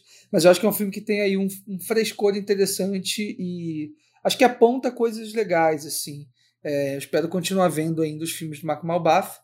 E antes do Mark e Sua Mãe, ele fez um filme chamado O Presidente, de 2014, que eu também assisti. Esse eu já acho um pouco mais é, complexo de, de encontrar é, bons caminhos. assim Eu acho que é um filme muito muito preso dentro de uma mensagem também, assim como a gente falou do No Caminho de Kandahar. É, filme complicadinho, assim, acho que só assistindo para para poder entender, porque ele tem uma, uma espécie de reviravolta logo no início do filme, assim, que é muito importante, assim, e, e é isso, é um filme complexo. Mas é isso, assim, ainda assim, é, eu espero que o Malbaf continue filmando até quando ele puder e onde as pessoas deixarem, né? É, como vocês falaram, a situação dele não é fácil, né? Tendo que lidar com atentados terroristas e com ameaças de morte é, frequentes né, durante a, a, a, vida pessoal e profissional dele. É, mas eu espero que ele continue mesmo assim filmando, é, não a qualquer custo, mas é, tentando se proteger ao máximo e, e, fazendo o que ele sabe fazer, né, que é cinema. É, rapidamente, top 3. Em terceiro lugar, Gabé. Em segundo lugar, Salve o Cinema. E em primeiro lugar, Um Instante de Inocência. É, até a gente começar a gravar, o Salve o Cinema é do meu favorito, mas acho que até a nossa conversa aqui me fez, agora nesse momento, colocar Um Instante de Inocência em primeiro lugar. Acho que na, na revisão agora é um filme que cresceu bastante, assim, para mim. Que é lindo também, né? Vamos, vamos falar a verdade. Pois é. Mas é isso, gente. É, a gente chega ao fim. Queria mandar um grande abraço para o nosso querido Pedro Tobias. É, tomei o seu lugar hoje, Pedro. Estou aqui é, sendo anfitrião desse programa. É, espero que você não brigue comigo depois, que eu esqueci de falar várias coisas. Esqueci Ah, de foi ótimo. botar várias coisas na pauta, mas tudo bem, vocês me perdoam, né? Então, valeu, gente. A gente fica por aqui. É, obrigado, queridos, pela presença. Mês que vem a gente está de volta, né? Um grande abraço. Falou! Tchau, tchau. tchau, tchau.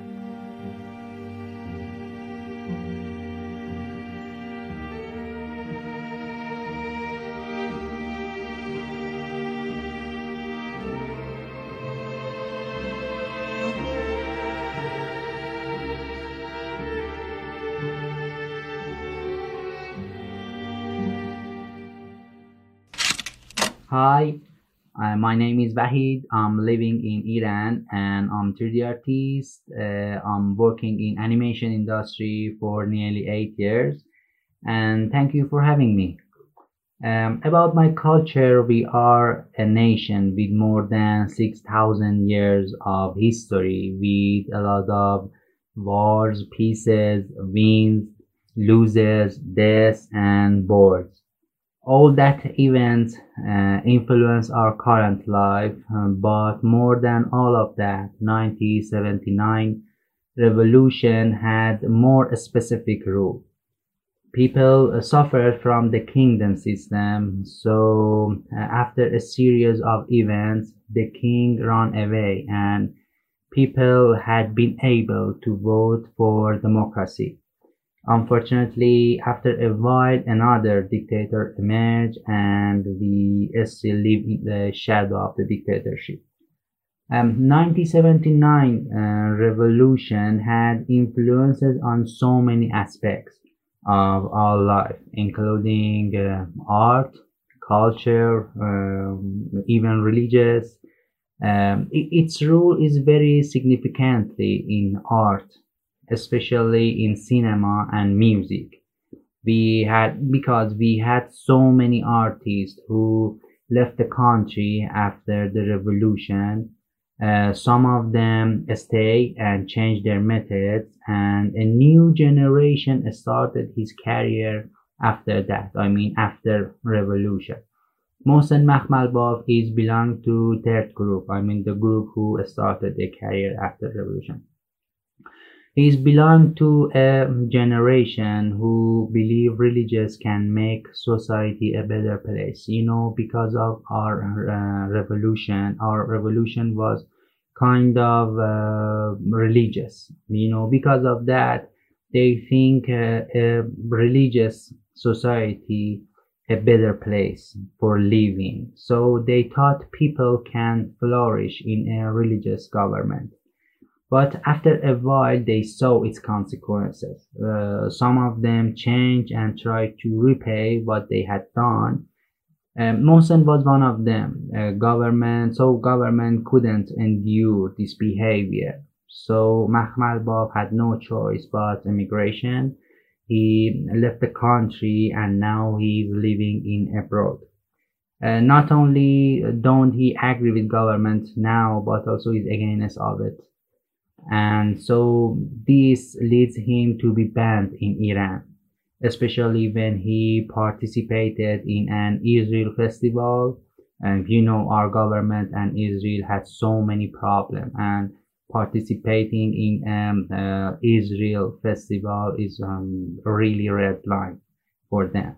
So government ordered to uh, ban him and remove all his awards from everywhere um, uh, about his movies i think with uh, watching his movies you can find all these changes in mahmalbaf first uh, movies um, were included very strict religious points but gradually he altered his uh, his subjects. And i think his generation i mean the group who understood their mistakes and tried to repay tried to um, fix all the problems, try to share their experience with new um, new generation was so brave because um, changing and accepting your fault is not easy, but they accept their fault and try to fix it. I think it, it's really grateful. And nowadays he's trying to make a change in this ugly world, as he mentioned He uh, makes movies and meanwhile he writes letters to politicians and share online statement for young generation. Um, for example, two years ago, uh, a video got viral on Iranian social media. It shows a young man was talking to parents. I mean the old generation who are parents now uh, generation who played a main role in 1979 revolution. He was hit by police and his shirt was covered by his blood. He was uh, asking help to save young generation life. Makhmalbaf watched this video and he shared a statement on uh, online a statement on me. He wrote, um, this movie hurts my heart and uh, this reminds me of me before 1979 revolution when I was 70 years old. I was in a demonstration against king, but no one cares. Um, even some of them attacked me, cut my fingers and gave me to the police. Uh, I was arrested. Four years after that, the king killed so many people exactly there being killed was the result of not caring. Finally, Ping understood people, but it was very too late. Um, then Mohsen added when he pointed out to the government, listen to the people, a young generation, before they got mad, before they lose their control. A dictatorship when got removed with uh, revenge and blood has no future but another dictator. Then he invites government to consider situation before getting too late. I think um, this statement uh, very clearly shows the history behind Mahmalbaf. Um, you know, someone who spent his young life in a dictatorship uh, society he fought, got arrested, got tortured to make a change. Finally, uh, succeed. He succeed. Then he found himself in another dictatorship. And now he's fighting again to make changes, but with another way. Art and cinema with a taste of morality and humanity. And that's it. Thank you for having me again. Este episódio teve apresentação minha, Leandro Luz, foi sonorizado por mim e editado pela Marina Oliveira, que também foi responsável pela arte da capa. O Fernando Machado foi responsável pela pauta e pela publicação desse programa. Todas as trilhas utilizadas neste episódio estão na descrição aqui do podcast. Você pode ouvir o plano sequência do nosso site, plano-sequência.com você também pode ouvir no Spotify, no Apple Podcasts, no Podcast Addict, no Cashbox, no Google Podcasts ou no aplicativo da sua preferência. Dúvidas, comentários ou sugestões de temas podem ser enviados através das nossas redes sociais, Twitter, Instagram, ou ainda no e-mail contato arroba plano-sequência.com. Fechou, gente. É nóis. Ba-da-ba.